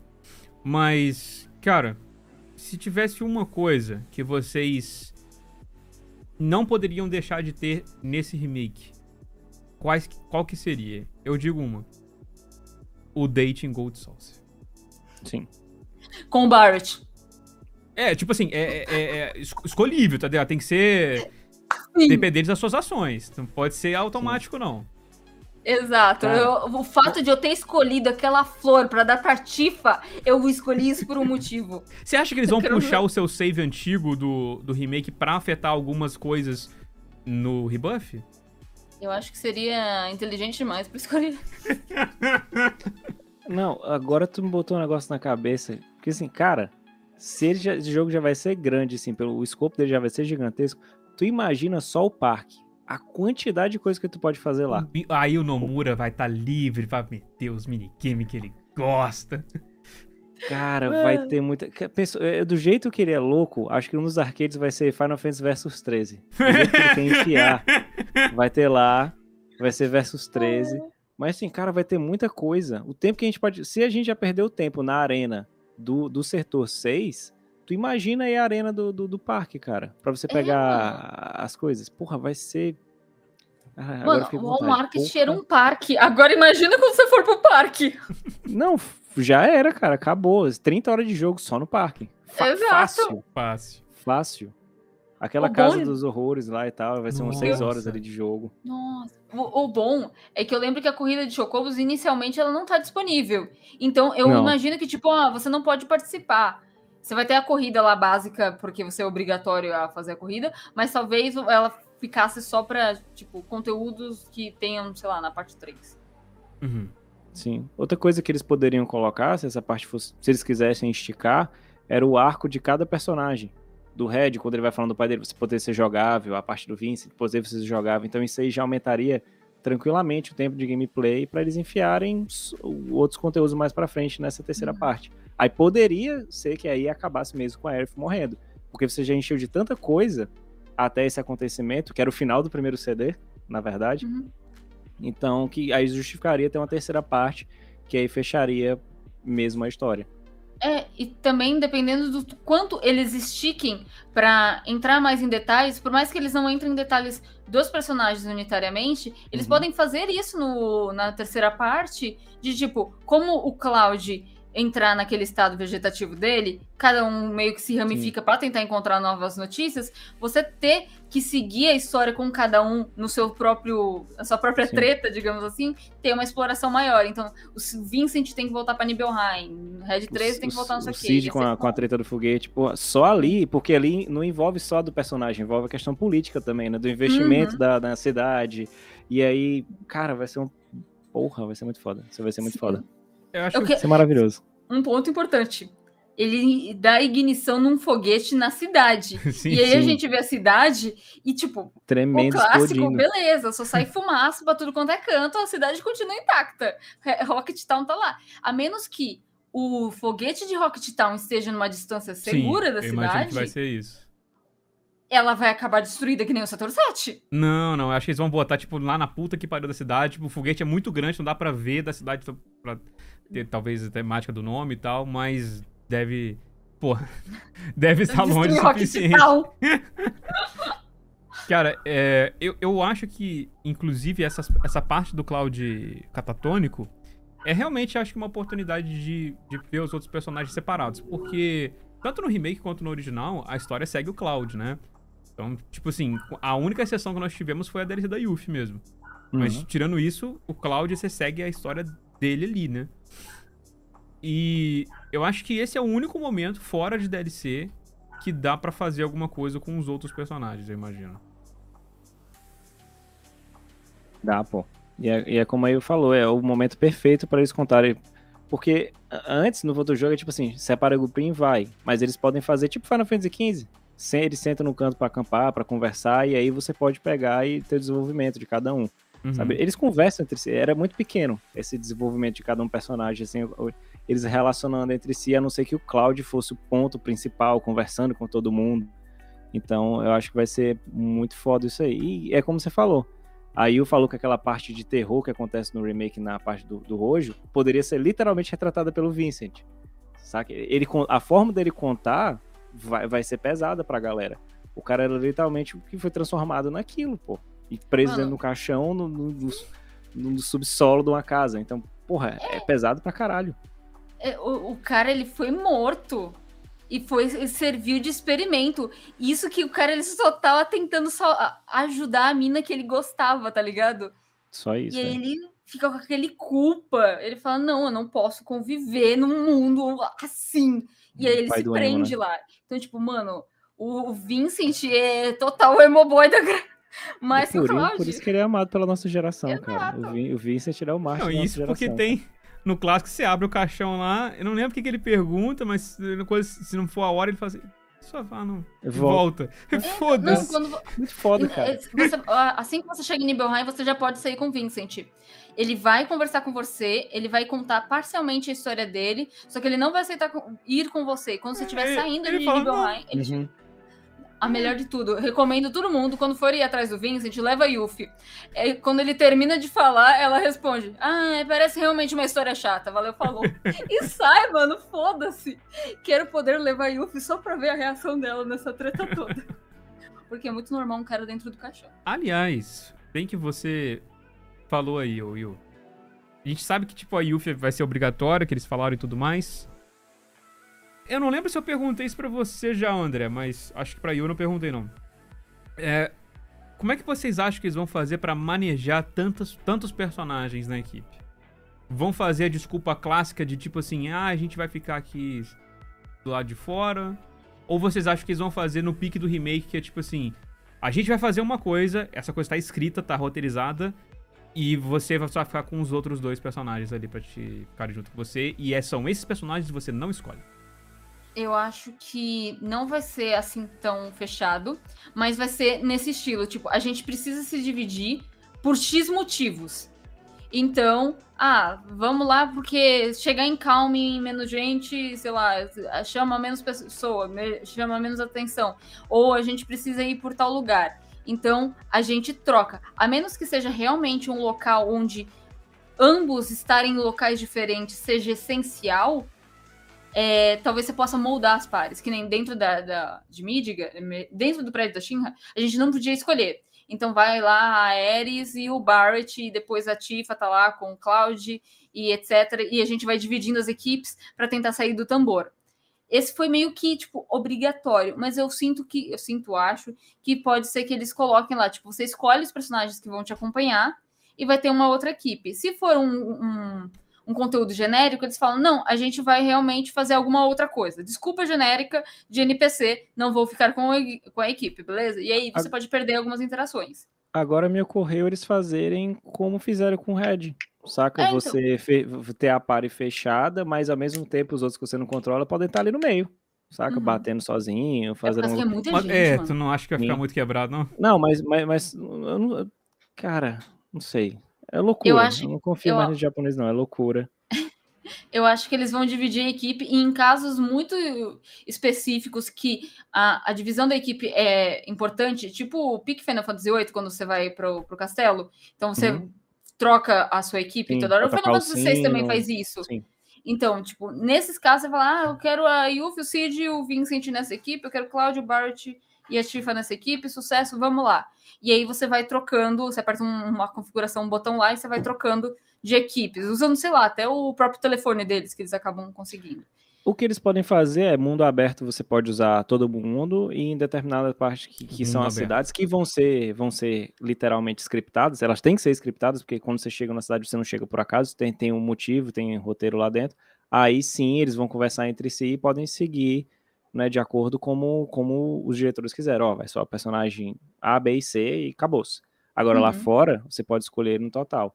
E quando a gente fala de. Só lembrar essa parte de mundo aberto aqui. A galera, não, mas dava para explorar tudo no Final Fantasy. Cara, era um negócio verde com as. Parecia uma maquete gigante o mundo. Por isso que era mais fácil você explorar o mundo inteiro.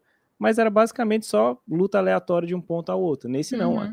tem que ter vida. Os personagens, Sim. os animais, a fauna e a flora vai eles vão estar tá convergindo, eles vão estar tá lá vivendo. Então, como é que vai ser essa parte? Se liga? Eles, eles vão ter que fechar um pouquinho, aqui dentro você vai brincar nesse seu sandbox pequenininho com X personagens, quando você avançar para aquele outro, ó, você pode brincar na sua caixinha com mais personagens, mas se você Sim. chegar na cidade, vai ser só com esses aqui. o, o negócio da cidade, eu consigo até imaginar um cenário em que, sei lá, a gente chegou em Calm e a gente não foi no Inn direto. Fala, ó, depois a gente se encontra lá no Inn, tá?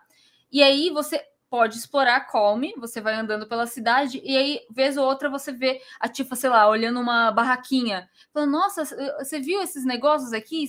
Ou ela, o, o, o Red parado ali no cantinho, fingindo que é um cachorro, sabe? e ele só ali, aí você chega perto dele ele fala, eu vou ficar esperando aqui até vocês se reunirem no... Peraí, tu me lembrou de uma coisa, o Red tentando imitar uma pessoa dentro do navio. Cara, essa isso vai ser maravilhoso. essa cena, mano. vai ser maravilhoso. Vai ser maravilhoso.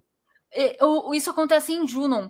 Em Junon você só Sim. controla o Cloud vestido de Soldier. Então eu acho que, tipo, e aí você vê, vez ou outra, as pessoas espalhadas. Se você tiver pega, pego a Yuffie, você consegue ver. Então eu consigo imaginar, tipo, você se aproximando deles para ouvir o que, que eles estão conversando entre si, etc. Que nem quando no remake você. Assim que você começa, você consegue ver a Kyrie. Você- ela tá lá tentando convencer as pessoas a gastar dinheiro com ela para ela trazer notícias do setor de cima. Uhum. Ela tá lá, Five Kills, venham, venham! É, o pilar do. Como é? O reator de não sei o que foi atacado. É, saibam de mais notícias, 5 Kills. Não? Não? Tá bom, tá bom. Então, tipo, você encontra esses personagens já no, no remake normal, antes da DLC dela. Certinho, bonitinho, sabe? E antes de chegar a parte de fato da Kiri. Então eu consigo imaginar a gente explorando a cidade sozinhos com o Cloud e a gente encontrando os personagens perdidos fazendo os afazeres deles. Uhum. Mas eu É. só quero que eles me deixem a Yuffie antes de junho. Acabou minha água. Nessa, nessas partes, assim, eu acho também que deve ser isso que deve acontecer. O que eu fico realmente em dúvida é, é nesses pontos de exploração, porque no- nesses jogos que você tem muito grupo, eles fazem uma parada que é, é irrealística, mas que funciona em level design. Que é, vocês, tipo, tem cinco personagens. Você escolhe três, que são o número máximo três, os outros dois ficam fazendo nada, tá ligado? O, o foda de, de fazer isso num remake que tá numa pegada realista, entre aspas, é que, tipo assim, pô, a gente vai num, num boss.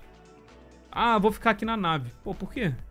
Né? É, tipo, no, no, no, no, no antigo acontecia isso. Você botava lá, tava na nave e você ia com a sua equipe. Mas no, no, no remake eles têm que dar essa, essa coesão narrativa do porquê que o outro personagem não tá lá. E botar tudo junto fica uma, fica uma, uma bagunça, né? Então. A menos que tenha Ad. Ad. Ad. Algum outro inimigo paralelo durante a batalha que não é pra você focar. Ah, tá. E aí você deixa essa galera Uhum. paralela ou segurando eles pra evitar de atacar o grupo principal. Ponto, Mas uma parte que isso pode a, ser a feito da programação Apple. fodida que isso ia ter que fazer pra todas Não. as partes. Não, mas você pode ser scriptado, tipo, ó, aí o cara agora vem a parte da Diamond Weapon, saca? Ela, a galera tenta, ela invade, ela andando, caminhando, você tendo que conter, então alguns personagens ficam, sei lá, na cidade, contornando a galera, coisas Sim, de sim. Vincent e, e, e- da, e da, da menininha, da- não, quem poderia botar lá? A Yuffie e o Vincent, é, sempre os dois, sempre são eles que estão cuidando da galera na cidade, os coitados, cara, é no, é setor 7 na volta, é no Dust of Cerberus, bota lá, papai e mamãe da, da galera. Eles controlando a galera na cidade, enquanto o outro grupo principal tem que parar o Apple. Ou então determinadas explorações, sei lá, você mandar eles para um determinado canto para treinar também, porque não fazia sentido, não achava, não achava coeso aquela parte de você jogar com determinados personagens, os outros indo subindo de level gradativamente, sem que eles não encostaram numa arma. Então como é que vai ser esse esquema? Você pode mandar a galera treinar tipo o que tinha no Final Fantasy Tactics? Você mandava a galera explorar as coisas e quando eles voltavam eles subiam de nível e traziam um Uhum. equipamento novo. Eles podem fazer algumas coisinhas assim. Eu, como eu digo, na parte que seja mundo aberto. Aí no scriptado não, não rola, não. Eu acho que o, o mundo aberto não vai ser mundo aberto ainda. Pelo menos não nessa parte. A gente vai ter pontos específicos que a gente vai andar, como se a gente, como a gente viu em Nibelheim. É tipo, a gente, é importante aquela passagem andada, uh, caminhada, para que andada foi maravilhoso, né? Mas caminhada para que tenha os diálogos entre os personagens. Então, tipo, ah, de Midgar para Junon, beleza, a gente vai ter aquele mini nicho em volta de Junon que você vai caminhando e os personagens vão trocando uma ideia. Você chega de Junon, você termina os eventos, quando você vai sair da cidade, ele aparece aquela mensagem, assim como eu imaginei antes de você entrar no IN, ele fala, a partir daqui vai triggerar a cutscene, ou vai continuar a história, você não vai poder voltar para cá. Então é a mesma coisa. Então, ah, mas eu podia voltar na cidade tal, beleza. Só que aí, tipo, você vai sair daquele mapa e você vai selecionar num, ma num mapa grande. Faz hum, sentido? Sim. Então, tipo, ah, saí de Midgar, tô em Calm, beleza. Saí de Calm, próximo local que você não tem desbloqueado é o Chocobo Farm. Que você teria que passar por lá para pegar o Chocobo pra andar no negócio. Então, tipo, o jogo já vai te deixar lá para fazer isso.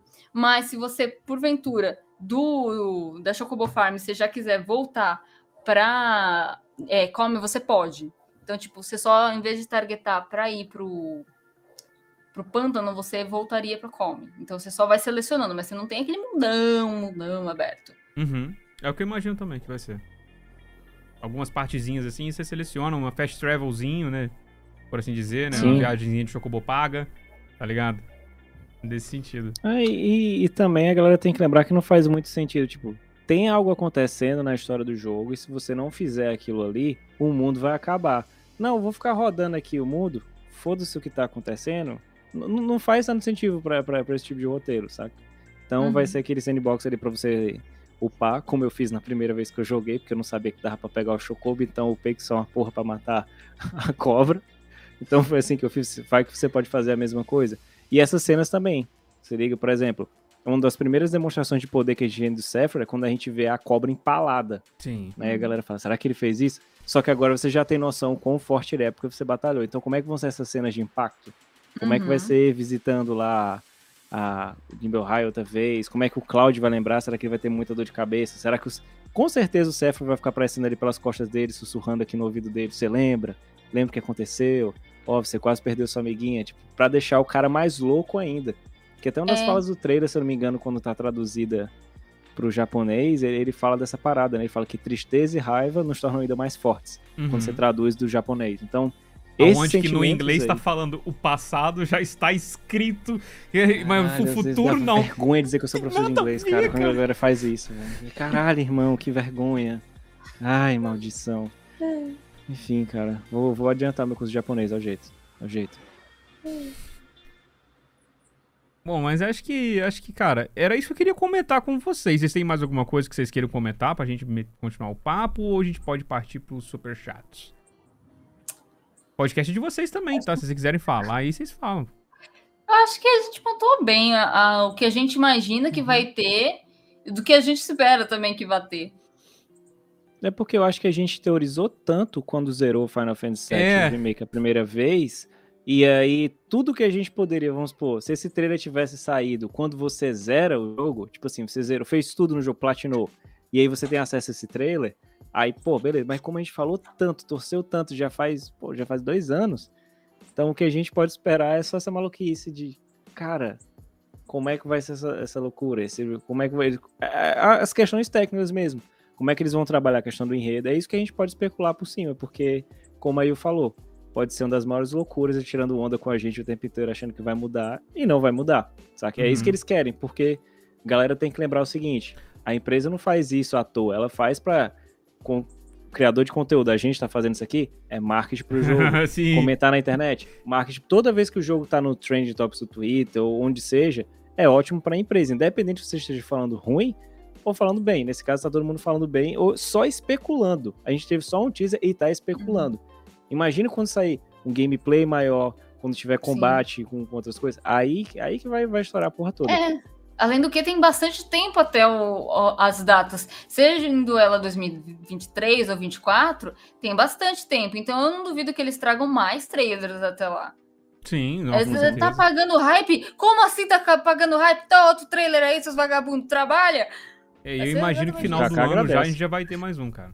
Final do ano já deve, o Caio, o Caio tá mais um. contando, né, Caio? O, O? Nomura manda, manda, manda um trailer desse aí louco a cada um mês, cara, que, que ajuda a galera que produz conteúdo, por favor. Manda É, um ajuda desse aí todo mês. Trailerzinho sempre é bom, sempre é bom pra gente pirar um pouquinho Até as batatinha. mensagens, se a gente for levar em consideração, a mensagem de cada diretor foi justamente pra ficar a gente especulando em cima. Um Uhum. fala sobre o processo de criação, aí o outro fala como é que, como é que tá o lançamento, expectativa pro, pro jogo, por que que foi re rebuff. Aí o outro chega e fala uma coisa completamente pra, pra gente ficar louco. Não, você pode começar por esse. Aí já pra gerar esse burburinho. Como assim ele fala que pode começar por esse? Cara, essa o frase jogo fi- anterior não vai ser. Essa frase me deixou muito enigmática. é, me deixou muito enigmática, foi foda. É, mas, porque, tipo. Beleza. Supondo que vai mudar tudo mesmo, e é isso que ele quis dizer. Mesmo se esse for o caso, pô, você ainda tem que jogar o Você remake, Precisa. Claro. sabe? A não que ser que eles façam igual cara. o Resident Evil 8, que bota ali um, um, um, brief, um videozinho com a história do Resident Evil 7 pra saber o que aconteceu. É, Mas mesmo assim, cara, é um, é um jogo com escopo completamente diferente. Você gasta fácil só pra jogar sem fazer os extras ali, umas 30, 40 horas tranquilo no remake, Uhum. uhum. pra você ir explorando com calma. E é, é só pra gente comentar. Eu acho que essa frase foi só pra gente comentar mesmo. Uhum. Porque as Eu- frases que, ele, que o Nomura solta sobre isso, sobre o Hearts, sobre outros jogos, é sempre pra galera ficar assim, caramba, porra, o que, que é isso aí que ele tá fazendo? Mas no final a resolução é mais simples que a gente imagina. Eu acho que ele falou isso no sentido de você, apesar de ser uma continuação, dá pra você jogar, sabe? Tipo assim, ah, tipo jogue Final Fantasy VII Remake antes, sabe? É- Ele é uma continuação, mas não tem um, um- requisito do sistema que você jogue o anterior, sabe? Também senti isso. Uhum. É, no sentido de, tipo, como a gente falou, como eu falei daquela parte de dos animais, eles meio que resetaram o level, tipo assim, você não precisa ter o gameplay, ah, sei lá, upar o seu save pra você estar com o mesmo level, o mesmo equipamento. Não vai ser necessário você carregar tudo de um jogo pro outro. Uhum. E também não colocar remake parte 2 justamente pra capitalizar em cima disso. Ó, não é a continuação direta, tipo assim, ó, é um outro jogo, você pode começar. É mais questão, eu vejo É. só como questão de marketing. Eu Pode vejo só ser. como questão pra vender, pra galera que comprou, adquiriu um PS5, como ele vai ser exclusivo do PS5 até o momento. Tipo assim, caramba, não joguei esse jogo ali, hein? Vou, deixa eu baixar aqui na. na eu pegar, comprar o, o, o Final Fantasy, o Intergrade, jogar pra ver se realmente eu preciso ou outro. É, é só marketing, cara. Só marketing mesmo. É, eu, Não eu não- eu não não. consigo quesito pensar de em, história é em realmente nenhum outro motivo pra ele ter falado aquilo. Eu realmente não consigo pensar. Ah, antes da gente partir pro Superchat, tinha uma coisa que eu ia perguntar pra vocês. Como é que você. Qual que vocês acham, assim, não dá pra gente imaginar, porque vai- a gente vai ter que jogar o. Não dá pra gente ter uma, uma concreta certeza, porque a gente precisa jogar o 2 pra saber disso. Mas, baseado em porra nenhuma, baseado no- no- no instinto, baseado na nossa intuição, é, o que, que vocês acham que vai ser chamado o terceiro jogo? Tem que ter re. Ah, eu falei lá no grupo. Se botar Requiem, eu falei, vou processar. Não- Refound. Dependendo de como é que vai ser esse jogo aí, vai ser Refound, a galera já comprando. Mas, Cara, o foda é que eles pegaram que seria o, o nome perfeito pra Reúne, terceira né? parte e jogaram no Crisis Core. Verdade. Ali me quebrou bonito. Vai ser Requiem dos Cristais, cara. Vai acabar o RPG. O RPG. cara. Na verdade, a linha, a linha temporal correta é o RPG que tá rolando. E pronto, Nomura assistiu, tá acompanhando, ele vai dizer, não, essa aqui é a linha canon. Ó, eu sei Cara, que o realmente- Yoshi P, ele, ele assiste o RPG, porque, cara, tem a quantidade de coisa parecida com o RPG que tem no 16 é incrível. Mano, foi, foi foda. A gente analisando os aspectos de 16. eu- É basicamente o que vocês estão vendo no RPG do Requiem. Mas sério, vocês não tem, tem algum palpite que vocês imaginam? Nossa. Hum. Ah, teve uma galera no grupo lá do, do podcast do jornal que a galera ficou brincando, sei lá, tipo, Revelations, pra, pra como se fosse, tipo Porra. assim, o sentido de Revelations nos, nos dois sentidos da palavra, como se fosse revelações ou como se fosse a parada bíblica mesmo, que seria o Apocalipse aqui. Né? Que Ah. Revelations, o livro é traduzido como Apocalipse. Então, porque seria o ato final do Sephiroth, então poderia ser Revelations, se liga? O foda é que é um nome Mas- tão genérico, né, mano? Sim. Não, porra, Rebuff também é genérico pra caralho, por isso que a gente tá aqui feito louco. Porém, eu, eu não, a eu não gente- me lembro de ter tido um jogo. Nome do jogo, subtítulo Rebuff. Não. Hum, Eu, também tam- eu não. também não lembro, não. Não, principalmente pra um jogo que tá sendo remake. Aí Ele meteu o rebuff é pra fuder o porra do criador de conteúdo, que fica teorizando 300 mil horas sobre isso. É, eu ia falar, também é importante não, não ter um nome parecido pra galera encontrar mais fácil na pesquisa e não acabar coincidindo com outros jogos. Sim. Não- E vai depender também do que vai ter no, no Crisis Core. Será que vai ser literalmente o mesmo jogo? Será que eles não podem botar uma paradinha no final? Pra ser Reunion? O que que é essa parada do Reunion? É se linkando com, com, com o remake? É, vai ter alguma paradinha, como aí falou, vai ter um, um final ali que você pode venceu ou não venceu? Então. Ah, velho, eu não sei não. Mas eu acho que o Recreio. Revelations, que eu- Recreio é bom, pô. Parque de diversão. Mas tinha Caralho, que ser o Recreio Vitão, foi cara. foda, safado. O. Sei lá, Reescrito. Redemption. Redemption. Não, Redemption eu não sei por causa do Red Dead. O Redemption é uma das músicas do Gact que toca no Age of Service. Olha. Já vai ter remake Era- do Dungeon of Cerberus, aí vai chamar Redemption. É, tem duas músicas do Gact no Age of Service, que é o Longing e o Redemption. Vai ser RE 2.make, cara. Remake. Parte 2 ainda. Plus. Pensa se eles fazem? Remake Mais parte em- 2, o último jogo. Caramba, Porra. isso é sacanagem. É, ah, igual você botou ali, é Vibe Kingdom Hearts, né? Esse Re 2.make aí. Bom, Vai ser versus 13. eu também não faço ideia do que chamar, cara. Eu tô também nessa. Esperava que vocês iam me dar alguma luz, mas. Acho que estamos todos perdidos. Reboot. Todos perdidos. Vamos, vamos ler os superchats, mandar um salve aqui, ó, pro Claudio Faria, mandou aqui pra gente. Kaká, o Reunion é 2023 e o Rebuff é 2024. Entendi pelos banners dos trailers. Questão de 3 anos, talvez seja em relação ao lançamento do Intergrade no PS5. Pior que eu acho que ele botou a data no, na postagem, ele botou abril de 2020. Ele chegou a falar especificamente a data, né? Bom, pode ser que, tipo assim, eh, o, talvez o que Tassi esteja considerando não, não fechou 4 não é 4, é 3. É 3 anos e 11 meses, é 3 anos. Pode ser Uhum. que ele esteja considerando dessa maneira. É o que eu imagino, ô Cláudio, também. É, é o que eu acho que faz mais sentido de espaçamento. Né? O Reunion ou 2023 início ou final de 2022, né? E é o similar pro Rebuff também. Final de 2023, início de 2024. É o que eu imagino também. O Gabriel Brum mandou um superchat aqui pra gente. A pergunta que não cala, mas e o Gact? O maluco voltou, pô. Porra. A Tá galera lá, não botou fé e o Gact voltou, mano. Tá lá, hein? Ele. E Ai, forte. cara. E até agora a gente não sabe exatamente. é, assim, a gente sabe por ele ter voltado, ele tem realmente um, uma, uma presilha com, com o personagem, né? Mas ele tá de volta. Inclusive, ele é o, o voice actor japonês. E É. ele vai estar. ele vai tá no, no- na redublagem do, do Reunion. Então, o cara voltou com, com tudo mesmo. Mandar um salve aí pro Eu tinha- Rafael Reis. Mandou só o superchat aqui pra gente só, mas. Obrigadão, meu querido. Um salve aí pro Guilherme. Guilherme Cordenonce mandou pra gente o seguinte. O problema dessas teorias é que elas estão boas demais pra ser verdade, dado o histórico recente da Square. Espero estar errado. Se eu não me engano, o Guilherme falou isso quando a gente tava falando sobre a teoria é, do Cláudio tá se imaginando com, com o Zack ali no final, né? É, isso foi logo no início esse superchat aí. É. O foda é que a teoria é teoria até que se prove com- errado ou concreta, né?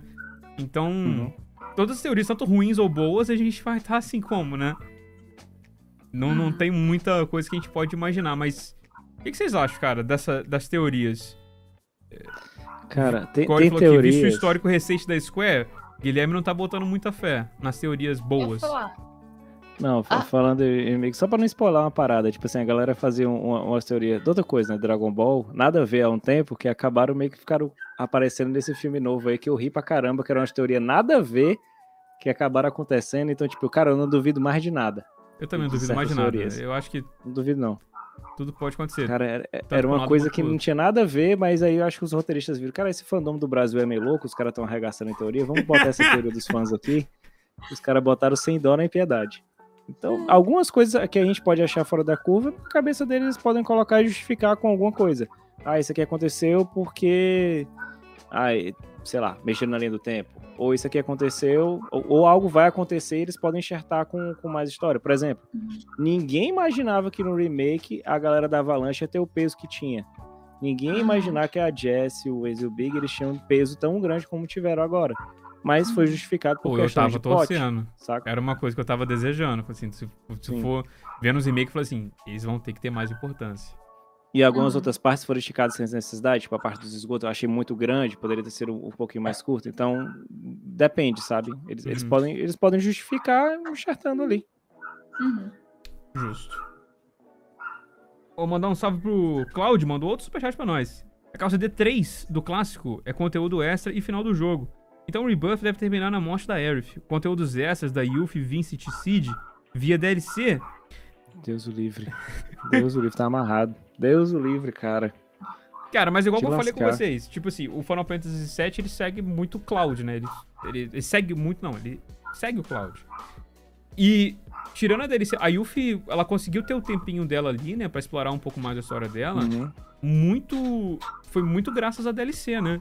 Você acha que eles Uhum. não podem fazer algo parecido com o Vincent ou com o Cid entre a parte 2 e 3 pra explorar mais a história deles? Eu acho que, no caso da Yuffie, ele foi uma introdução, não a Yuffie em si, mas sim aos Desvites. Tipo, vamos usar os Desvites. Porque mal se explora, tipo, se explora a personalidade da Yuffie e cria a relação com um personagem que não existia, que é o Uhum. Sonon. Fora isso, a gente não tem nada de novo na Yuffie que a gente não sabia. Porque, Uhum. ah, não fala sobre o pai da Yuffie, não fala sobre a guerra de Utai, não fala sobre o Tai, a gente só tá explorando mais da Avalanche. A DLC da Yuffie é a Yuffie na frente, só que ela não é o foco da história. Sim. Você E tá explorando Exato. O outro nicho da Avalanche, então a DLC serve pra você conhecer aquela vertente da Avalanche que ela não é extremista, que nem a do Barrett, e pra você conhecer os Desvites. Então, tipo, No máximo um cadinho que- da relação de Wutai com a Avalanche, né? Exato. Mas, mas É- muito pouco. E, Muito e, tipo, pouco. não tem, não tem aquela questão aí, tipo, a- os traços da Yuffie já estão ali. O fato dela Uhum. ser meio carismática, ser meio criancinha, tirar onda com tudo. Tipo, isso não aparece por conta dela ser. Já tá lá e pronto. Tipo, isso Sim. não é uma coisa que vai ser extremamente necessário pra criação da personagem. A não ser o final. Assim, o final Uhum. ele realmente pesa e mostra, tipo assim, o, o que, o que ela achava que era brincadeira no início tem, tem- é mais pesado. E pra todo mundo, né? Como eu falei, a carga dramática de você ver os acontecimentos e a história de Final Fantasy VII 20 anos depois não dá pra ser com bonequinhos caindo e morrendo. O. É, uma, uma coisa que eu acho é que, tipo, porque ela não é tão foco, quando a gente tiver a Yuffie dentro do jogo, que eu acredito a gente vai encontrar ela no meio do caminho, o clássico você vai perder sua grana, você vai perder um pouco de dignidade tentando colocar ela na parede. Eu não acho que vai ser forçado.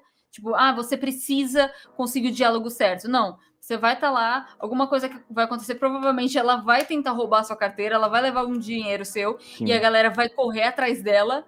Então, aquela perseguição que a gente tem no Tai, vai ter uma mini perseguição é, onde a Yuffie vai levar a tua grana e você tem que ir atrás dela. E ela fica tipo, ah, vocês são uma galera interessante. Tô indo pro mesmo lugar, vamos junto, vai. Mas, a gente não falou que você tá no time. A propósito, me chama Yuffie, tá? E ela saindo assim na frente da galera. Caramba, tipo- agora tu deu uma ideia foda deles começarem e a Yuffie chegar lá, roubar todos os materiais dele, tipo assim, resetar tudo da galera. Ela levar tudo. E aí, é por isso que vai ficar com o equipamento zerado? É uma ótima É. desculpa! Aí, Mano, não, aí seria eu falando, aí eu pensando aqui, eles caminhando lá de boa, pedindo carona, vai que ela aceita carona com, com a Yuffie, com alguma coisa, e ela chega, não, vocês vão dormir aqui, ela, ela oferece uma água, saca? Ah, vocês estão com sede? Toma aqui. Todo mundo roncando, quando a corta tá todo mundo zerado. O Mano, a gente começa jogando. Destruindo os inimigos só com os equipamentos e as matérias mais fodas que a gente tem da primeira parte. E aí, 10 minutos depois, a Yuffie aparece, rouba tudo e ela perde depois. E é isso. Fica sem nada. Ou- Cara. Aí você vai caçar Yuffie. você encontrar ela em Calme, sabe? Uhum. Opa, e você encontrar ela em Calme, tipo, pô, bora rachar um- uma hospedagem aí, eu e as meninas. E aí, você, e aí você vai caçando ela nas florestas, tipo assim, você co- conversa com o NPC, não, eu vi uma menina correndo ali por tal canto, aí você vai, tipo assim, plot mesmo, pra não ser algo que você perdia. Isso faz sentido na narrativa. Caio, Sim, corta, e você Deus, recuperando as matérias aos poucos. Um, porra, ia ser irado, velho. Assim, come. A Yuffie leva todos os seus equipamentos. Tipo, você realmente começar level 50, você começar já com, com muitos equipamentos e etc. Chega em Calme, Pô, você não quer rachar um quarto? Beleza. E aí você vai lá e aí você perde todos esses itens. Só que, tipo, se seguir pela linha de raciocínio que a gente tava tendo, seja na morte da Ares, seja quando o Cloud, quando o Cloud entrega a matéria, a gente ainda assim usa o Tiny Bronco e a gente pode passar por Utai. E uhum. se a passagem de Utai fosse obrigatória, e tipo, enquanto você tá indo atrás de Sephiroth impedindo Shinra, você tá encontrando informações sobre a mina que levou todo o seu equipamento. Uhum. E aí você fala, Pô, uma mina com roupas orientais, pô, agora que você falou, ela. Eu vi ela Sim. marchando para tal lugar. Aí você passa, o Tai, porra, o Tai.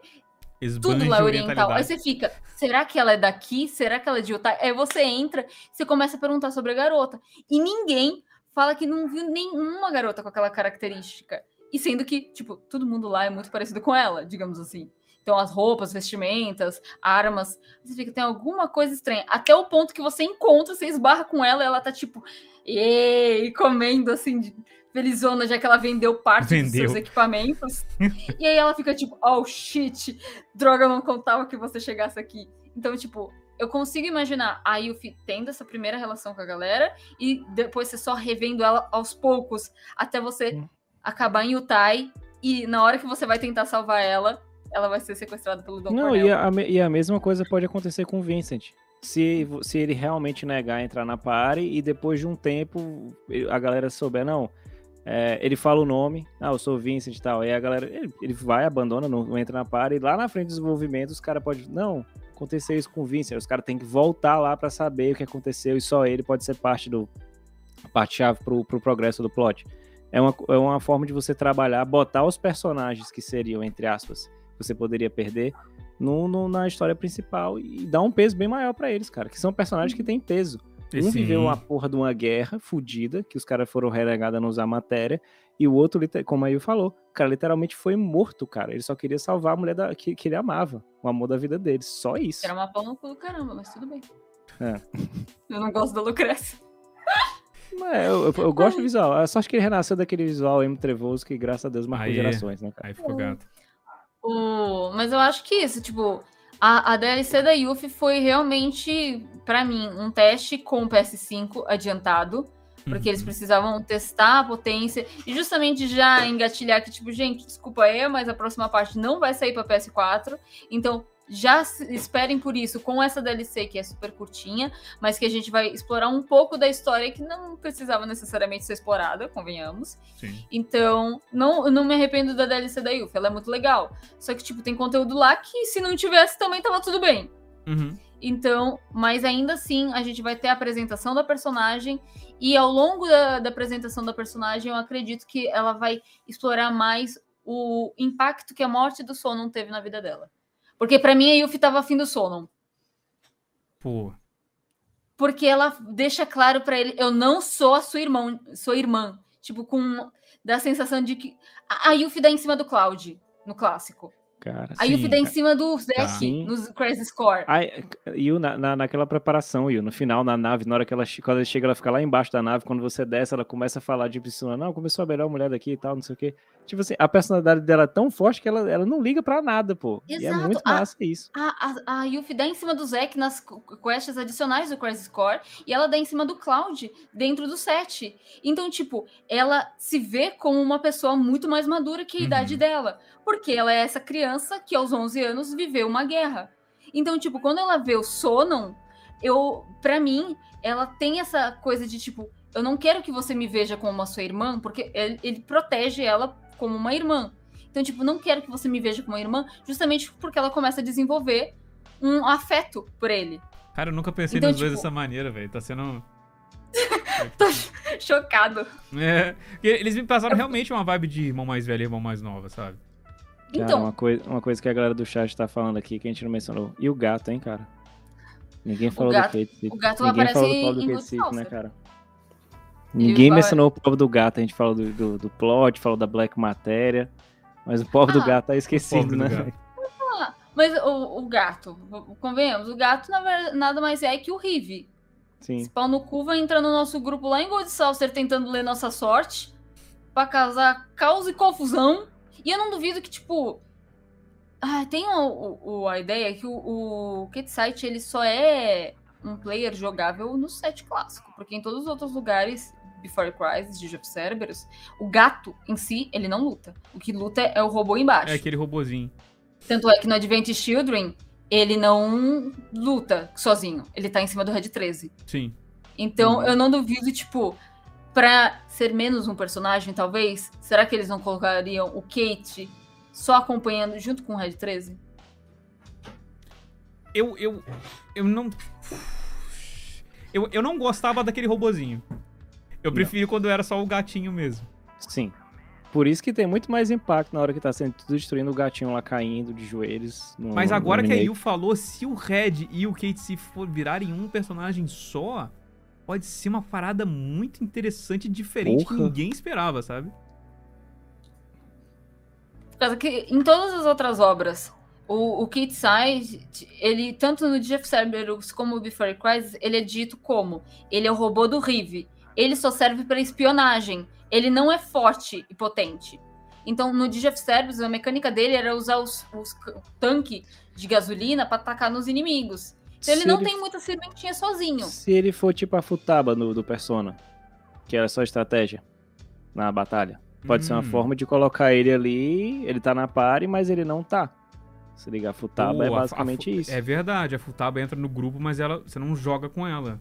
Sim, ela dando informações e daria tranquilo ir lá do computador falando, ó, tal coisa, tá, faz isso, faz aquilo. Mas eu compraria eu- tranquilamente o, o figure dele montado no Red. É, ia ficar do caralho. Mano, momento curiosidade sobre os merchandisings de Final Fantasy VII. Você sabia que tem uma pelúcia do Red 13 e uma pelúcia do Kate Scythe, que você comprar as duas, elas se encaixam uma na outra? Pois é. É o tipo de coisa que eu queria gastar minha grana, mas eu não tenho grana pra gastar. Que deve ser caro Ainda, né? um. Ó, vamos ler mais um superchat aqui pra nós. Salve pro Iago. Iago Augusto mandou bem o seguinte. O dating com a Aerith tem que ser obrigatório para que a morte dela seja muito mais impactante. É importantíssima essa relação para o grande Bach. Não, deixa ela com o Zack. Eu só aceito o Cloud com outra pessoa se for o Barrett. O resto não, não dá, não. Dá, não. Eu É. também, eu acho que, tipo, é meio ambígua a relação tanto da Ares quanto da Tifa, porque deixa claro que a Ares, ela cria, é, desenvolve é, afeição pelo Cloud desse tipo, assim como a Tifa, só que a questão é que a Ares morre, né? Sim. Mas, tipo, tanto é que ela sente que ela precisa ajudar ele ainda do live stream. Uhum. Então, eu, eu era- acho que seria importante. E era uma parada que aconteceu, porque como eu jo- joguei na época e a minha tia tinha as revistas de videogame, eu não importei com a F na primeira vez que eu joguei, justamente porque tava na capa lá, era tipo Luca é meu father, né? Eu sou, é tipo o maior spoiler que todo mundo sabe dos videogames, é a mesma coisa de Star Wars. Então eu não me importava muito com a personagem, mas como trabalharam ela no remake, ela, ela já, ela já te dá essa importância sem, acho que a necessidade do dating. Sem essa Uhum. necessidade, a forma como ela age, aquela parte final, na hora que o Sephiroth rasga o tecido ali, ela fala, não, a gente tem que, a gente não sabe o que tem do outro lado, ela já tem essa importância. Então, tudo que ela faz, todo esse arco de desenvolvimento dela, já justifica o peso que vai ter. Vai caso além do triângulo amoroso do original, né? Sim, que- Sim. Que, que é forçado mais uma vez pela, pela, pela localização em inglês. Eles forçam como se a Aerith tivesse todo o tempo em cima do Cloud ali. Não, cara, ele é da Tifa e você é do Zack, acabou-se. E o Zack é mais bonito que o Cloud, então fica com O ele. Zé que é mais bonito que o Cláudio. Fica, fica com ele, Aerith.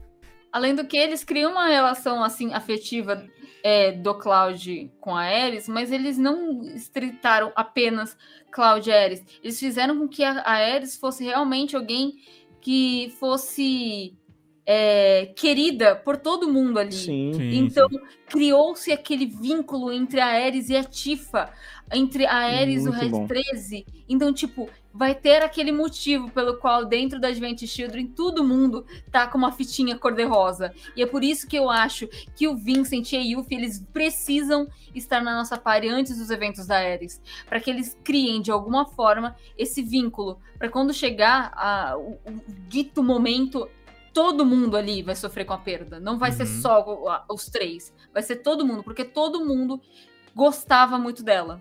Sim. Então, tipo, É- o fo- é foda ter, tipo, a Yuffie e o Vincent estão lá com a fita, por quê? Ah, não sei. Ah, tá Eles todo não mundo tavam botando, nessa né? parte. Exato, É eles moda. não estavam nessa parte quando no jogo eles vieram depois, sabe? É, Sendo e, que. e ela acolhe, como aí eu falou, o, o sentimento que você tem da F no remake é de acolher. O Red Uhum. 3, ele tá ali parecendo um cão raivoso, literalmente. Quando ela chega e toca nele, ela calma de uma forma que, ó, pode confiar em mim, que é o que acontece com todo mundo. Ela faz isso com a Tifa, ela faz isso com, com todo mundo, cara, com todo mundo. Então, é, no- algumas coisas que eram necessárias no, no, no primeiro jogo, tipo o date, ah, por causa disso que tem essa relação dela com o Cloud, não tem mais a necessidade. Não precisa ser só uma questão que eu acho que já é meio batida, só por causa do amor em si, mas sim pela amizade, pelo conforto e a esperança que ela trazia. Ela, era, Uhum. ela se tornou basicamente a esperança. Os caras não sabiam que porra tinha do outro lado, não sabia quem era o. Sam. Ela era a única que sabia, poxa, o que a gente vai encontrar daqui pra frente não é algo fácil, mas todo mundo estiver junto, a gente consegue. Então, o- como ela conversa, como ela cativou cada um dos personagens é muito mais importante do que só um laço de tipo assim, ah, o personagem principal gosta dela. Eu acho que isso aí seria muito batido e fraco. Você liga? Sim, também acho. É, e, e- e fora que também é uma coisa que, tipo assim, acho que ninguém esperava que teria uma cena como foi a cena do capítulo 14, né? Que Uhum. dependendo de quem você interage, tá, você te- tem cenas diferentes. Então, eu se teve isso numa parada que não tinha no original, eu acho que eles vão manter esse aspecto de você poder escolher, de certa forma, com quem que você vai no, no, no encontro lá em Gold Soul, sabe? Já volto. Beleza. O, o, o Vitão falou aqui que a gente. fitinha. O Vitão falou que, que a fitinha vermelha é o ribbon, pô. Que eles pegaram e botaram O lá. Ribbon. O acessório. Justo. Cara, e falando em Ribbon, uma coisa que a, a Erif sempre fala, ah não, tá ligado essa matéria que eu tenho aqui na minha fita ali atrás, né, que ela mostra o cabelo assim? Eu nunca Uhum. vejo essa matéria. Sim. É, eu falei assim, pô, não, não tô- se, fosse, se eu fosse o Cláudio, eu falei assim, não, não tô vendo essa matéria aí não, tá ligado? Eu nunca, eu sei que ela usa a matéria, né, né, que ela, ela ganhou e tal, mas eu nunca vi, tipo assim, no modelo.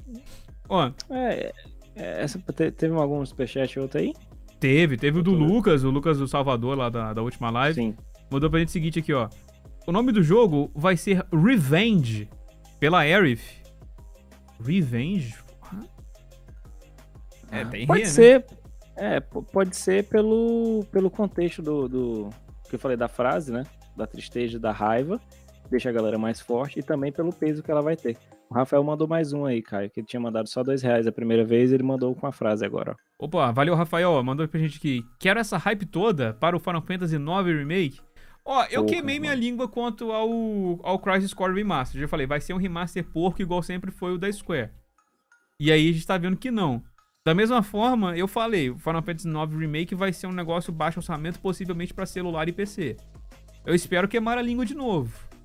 Mas Sim, até, porra, se até esse aparecer. for o remaster, né? Imagina o remake, como é que os caras é que os caras tratam o remake. Se eles estão tratando o remaster dessa forma, É. porra, irmão. Eu espero queimar a língua. Eu espero que não seja um- realmente igual tá imaginando que é um um remake pra celular e PC, né? Mas assim, até ele aparecer, eu continuo com a minha ideia de que eles vão querer fazer essa pegada pra homogeneizar com o desenho, sabe? E foda vai ser como eles vão encaixar isso, né? Como a gente já falou, se vai ser uma, um lançamento aqui, aí o que botou o fone agora, a galera falando do remake, esperando o hype da gente pro remake do Final Fantasy IX. Como é que eles vão Porra. encaixar, né? Eu ia Porque, falar, assim, Final Fantasy malandro. 16, Final Fantasy VII parte 2, aí eles teriam que encaixar no outro ano o remake do 9, que, porra, pra fazer, o 9 é grande, é um jogo, cara, pra refazer aquela porra inteira nessa janela de todo mundo, haja crunch, velho. Tem que ser um ano com crunch. 700, tem que ser um ano com, com 720 dias, porque é trabalho Né? pesado. Tu bota aí, ó, Final Fantasy XVI, Kingdom Hearts 4, Final Fantasy VII, as duas partes, que eles não estão trabalhando só na parte 2 agora, já, já começa a trabalhar na outra. É. A galera tem que se ligar disso também na indústria dos jogos. Eles já O que acontece, por exemplo, já, por exemplo, Resident Evil 2, quando saiu, a galera já tava trabalhando no remake do 3 e também trabalhando no 4 e no 8 ao mesmo tempo. Então, assim, Uhum. eles têm um calendário pra lançar. E, sim, a gente vai jogar, mas, cara, é como eu tava até falando, aí eu não Não tava aqui. Se eles, cham- se eles chamaram aquilo de remaster do Crisis Core, imagina o que, vai ser remake na cabeça deles, né? Vai, ser, É, vai então. explodir cabeças. Mano, eu não estou reclamando como uma pessoa que tem foco principal em criação de conteúdo de Final Fantasy, quanto mais melhor. Joga pra nós. desde 2013 criando conteúdo só de Final Fantasy, já tinha conteúdo demais pra falar quando não tava lançando Final Fantasy. Quando começou a lançar um monte, eu falei, meu Deus do céu, alguém me ajuda. Mas é isso aí, eu tô. Aliás, é. Cara, eu fiquei até meio que tipo assim, cadê? Eles tinham falado que iriam apresentar o, o desenho do Final Fantasy IX num evento, Sim. esqueci o nome, que já Uhum. passou e até. Cadê? Exato. Né? Eu não, eu não entendi o que, que rolou com essa galera do desenho, tá ligado? Realmente, tá- o cara falou que teria. Uma dos anúncios seria Final Fantasy IX e nada. E nada. Por causa que mesmo se a gente não tivesse visto a apresentação, com certeza essa porra teria aparecido na timeline do Twitter. É tipo, alguém viu e vai fazendo notícia, sabe? Alguma coisa ia ter acontecido. Que eu, eu não Uhum. sei se esse, esse evento foi transmitido, possivelmente não. Mas, mas aquele negócio, mesmo assim, alguém viu e Uhum. falou, sabe? Mas. Muito estranho. Então eu não sei, qu- quantos que vocês esperam que se, se pode aparecer o remake do 9? Vocês acham que eles vão tentar coincidir com o desenho? Com o lançamento do desenho? Eu acho que não, porque se eu não me engano, o desenho é da Cyber Group Studios, que é um estúdio que faz animações voltadas para um público mais infantil. Infantil. Eu, lembro até, eu, lembro, eu lembro até na época que quando saiu, foi um dos comentários lá no, no podcast que eu faço, que eu falei, cara, pode ser uma pegada porque todo o, a direção artística do Final Fantasy IX, ele casaria com, com a, como o estúdio faz, não, sabe? O Cyber Group Studios. Trabalhar uma parada mais cartunesca, trabalhar aquela história menos pesada. Eu acho que não, não precisa, não. Por exemplo, se do 9 fosse é numa. André. Pois é, eles vão, eles vão ter que, tipo, dar uma maneirada na história pra levar pras crianças. Eu acho diferente, vamos supor, do que aconteceu com o The Last of Us Remake. Que eles pegam carona na série, mas a série vai ter a mesma pegada do jogo em si, então dá pra eles trabalhar. Acho que eles não precisam da, da animação, não. É tanto que eles até cagaram, né? Como a gente tava falando agora, eles cagaram pra, pro anúncio pro evento que já passou. Eu acho que eles vão deixar lá pra frente. Quando não tiver nenhum anúncio de Final Fantasy, quando não tiver nada, pá, Eu tenho um Eu também não duvidaria que o anime não fosse retratar a história do, do jogo. É, Sim. Fosse É. retratar a história dos filhos do Vivi. Porra. Não, é uma, uma, uma das minhas teorias é essa, tipo, o, o desenho ele pegava uma coisa, uma sequel, sei lá, alguma coisa assim depois do jogo. E, e, tipo assim, é uma história opcional, a molecadinha vai ver e tal. Mas eu acho que eles estão querendo fazer o remake justamente pra isso, pra ele complementar o desenho, sabe? É, poderia ser trabalhando como, é que- como era o Zidane antes, como a gente joga no início, o Zidane, os ladrões e tal. Ser, ser aquela parte, porque ali pega realmente o como, como o estúdio trabalha. Seria fazer umas aventuras, o, o Zidane é bem caricato, engraçado, então casaria legal com o público-alvo. Se for realmente comparado aos outros, os outros trabalhos do estúdio, vai de boa. Agora, se eles forem fazer a adaptação total, cara, tem que ser as- o limite para crianças de mais de 18 anos. É, pesado. por aí. Pesadíssimo, cara. Uhum, Sim. Eu amo 9, por sinal. Não, não, é muito bom. Gosto também demais. sim. Eu tenho uma, uma ideia de que eu, eu acho que. Eu ainda acho que a Square Enix vai fazer um Square Enix Presents ainda. Porque a galera do Star Ocean falou que vai ter mais novidades final do mês, a não ser que soltem. A galera do Star Ocean sozinha, do nada, solta uma novidade final do mês. É bem possível que a Square faça um, um Presents, até porque ela tem mais jogo além de Final Fantasy VII, né? Que tá aí pra. que ela pode fazer no evento. Eu acho que o 9, tanto o desenho quanto o remake podem aparecer nesse evento. É, ou então. É, o 9 pode aparecer nesse. Eu acho que alguma coisa do 7. Tem a showcase, né? Em setembro? Não, Então é, eu acho que o 7. o, o 7 eu acho que eu acho que eles quiseram fazer um evento só do 7, porque tinha tanto jogo do 7. Tipo assim, pô, se a gente É. fosse fazer um Square Enix Presente, ia ser metade do Square Enix Presente só de Final Fantasy 7. Então vamos fazer ele separado antes. E depois fazer o Square Enix Presente pra ele não lotar muito ele, entendeu? Pode ser. Eu acho que o 9, é, acho que dá pra fazer isso. Um evento da Square, aí eles trabalharem mais coisas, outros jogos, e aí botar o, o 9. E já como o 7 tá fechado lá, preso no PS5, então bota no showcase, como foi feito em 2015. Teve aquele teaserzinho no E3, CGI, e no final do ano, embora seja horrível com a frame rate terrível, no primeiro State of Play que existiu, botando gameplay rapidinho ali. Do, do Final Fantasy VII, o Rebuff. Só Aham. pra, pra deixar a gente mais no hype. Pô, eu acho que eles não vão fazer nada, velho. Do 7 depois. Depois desse evento aí, acho que eles vão ficar quietinhos, velho. Oi. Oi. Sorry. Gatos. Gatos. Imagina. É que o Laguna é muito pequeno e o Emil é muito grande. E aí, às vezes, quando eles estão brigando, o Laguna começa a perder rádio. E a gente não quer que ele. a gente fica mal.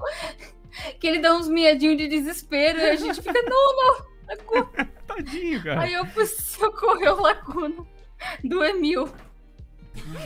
Caralho. Mas, mas o, o Kelvin até falou aqui no chat que eles vão anunciar algo na TGA. Cara, depois do que eu acordei 6 horas da manhã para ver o gameplay do Resident Evil 8 que os caras jogaram com um pano em com cima pano da, em da cima. tela. E o Caio acordou no dia anterior para ver o, o remake do, do Metal Gear Solid 1. Cara, eu não confio mais na TGA, não. Dá não. Hum. Eu não confio mais, não. Eu confio mais nessas Ah, apresentações Não, mas de acho que você 10, tá 5 confundindo minutos. TGA com do que eu tô- TGS, pô. Ah, não. Ah, TGA. Ah, não, TGA. A, a É, TGS for que na- foi esse agafe aí do pano na, na, na TV. É, foi da garrafa do pano. Mas eu não sei se vocês botam na TGA, não, cara. Acho que não. Eu Foi, a- foi eu- eu- até. Eu aposto mais na TGS mesmo. É, porque, ó, se a gente for levar, em consideração até o, o Summer Game Fest, o evento em si, só o Summer Game Fest apresentado pelo Jeff Keighley, ele foi bem fraquinho, se comparado aos demais. Se Sim. comparado só aquela conferência da Capcom, se for comparado esses 10 minutos da Square, ele foi bem fraco de anúncio. Foi muita coisa que a gente já sabia e acabou-se. O Uhum. State of Play que a gente não dava nada foi muito melhor do que o evento em si, rosteado pelo Jeff. É. Ó, Jackpot mandou mais outro superchat aqui pra nós, ó. O que vocês acham do set Rebirth?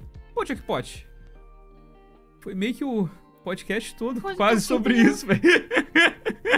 Eu acho que ele deve ter entrado quase agora. Teve uma Deve ter galera que entrado entrou aqui agora. no chat que eu tava vendo aqui. Perguntaram se a gente ia voltar nos outros jogos, se a gente ia voltar no Rebuff, porque a gente tava falando do Final Fantasy IX. Então teve uma galera que foi entrando agora. Molecada, então, ó, dá uma voltada, mas só pra valer o superchat do, do Jackpot. Rapidinho, o André Yu e eu. Curto e breve, o que, que vocês acham do, do Rebuff? O que, que vocês acharam? Estou. Receio sempre vai existir, mas eu tô com mais esperança de ser tudo a mente caótica do Cloud. Eu, eu só tenho uma, uma frase pra combinar. Meu hype renasceu. Olha, o que, que é Meu isso? hype, meu hype tá, tá 100% de volta, tá revigorado e eu tô com a Yu. É, do- Dorgas a cabeça do Cloud. E o meu é quero ver mais. Eu tô. A minha, a minha balança de hype tá tipo assim, quero ver mais. Assim, pra lá e pra cá. Bom, mas é isso, clã. Muito obrigado a todo mundo que compartilhou com a, eh, ficou aqui com a gente. Muito obrigado a todo mundo que mandou superchat também. Daqui a uma hora eu estarei de volta aqui pra bater uma conversa com o Blader e com o Monique do Resident Evil Database. Então vai ser um, papo bem interessante que a gente vai ter lá. São dois monstros. Mas brigadão Yu, brigadão André, brigadão o, o Nascente, né, velho? Caiu aqui, infelizmente, na nossa transmissão. Mas, por favor, façam jabá de vocês antes de a gente se despedir. Galera, já me conhece, sou a responsável pelo site e canal da Mugos Cave, que ele é focado em Final Fantasy no geral. Estamos surtando aí com Final Fantasy. O canal ele tem alguns especiais que são focados em pontos específicos da lore e tem bastante já desse vídeo do set lá no canal. Eu vou voltar com alguns pontos que ficaram faltando e que já foram abordados ao longo do remake, como por exemplo, os Tzvites. E em breve vai sair até vídeo, porque eu parei de editar o vídeo que eu fiz merda e perdi tudo antes de Sério? entrar aqui. Pois é, vou terminar de editar e se tudo der certo, tem vídeo novo falando sobre Final Fantasy VII Rebirth ainda hoje. Então, canal Mugos Cave e site mugoscave.com.br. É isso aí. Tu, André, quando E que o é- seu teu set vai voltar, meu amigo? Cara, vai voltar. Ó, o Setor 7 ele nasceu em 10 de abril de 2020, quando lançou o Final Fantasy VII Remake, né? Então provavelmente ele volte junto com o Rebuff. Vai vir buff, vai renascer. Vai renascer. Ele é renascer, eu não queria contar isso, mas ele é Rebuff porque vai ser o renascimento do Setor 7. Olha aí. Não, mas é porque tá, tá foda. Eu tava até falando com o cara essa questão de, de produção de conteúdo e tal. Eu tinha voltado no final do ano, no início, então produzir mais conteúdo pra Twitch. Tava fazendo bem mais coisas que eu fazia no passado pra ter, tipo, metade do, do, do rendimento que eu tinha. Então, hoje em dia, tô pontualmente, às vezes, nas lives do Setor 7, mas eu tô trabalhando bem mais no podcast do, do Jornal Povo, né? Que é o A Semana em Jogo. Que, inclusive, uma vez que a gente falou de Final Fantasy, a Yu estava lá comentando sobre Final Fantasy XIV, a gente pegou um áudio dela que é basicamente comentários de notícia, como era o antigo podcast daqui, né? A gente falava sobre notícias Uhum. de algumas que chegavam na semana, e a gente pega sempre comentários de especialistas. Então, provavelmente, quando a Thay voltar do coma, ela deva comentar sobre o Rebuff lá, que vai ser uma das notícias da semana da gente. Então, quem quiser me ouvir, procurar a Semana de Jogo, né? Tudo junto aí, o podcast semanal de notícias. Perfeito, galera. Obrigadão por participar aqui comigo. Obrigadão a todo mundo do povo. Só lembrando que uma hora, daqui a uma hora estamos de volta. E a gente se vê daqui a pouquinho. Forte abraço para vocês. E valeu. Tchau, tchau. Falouras.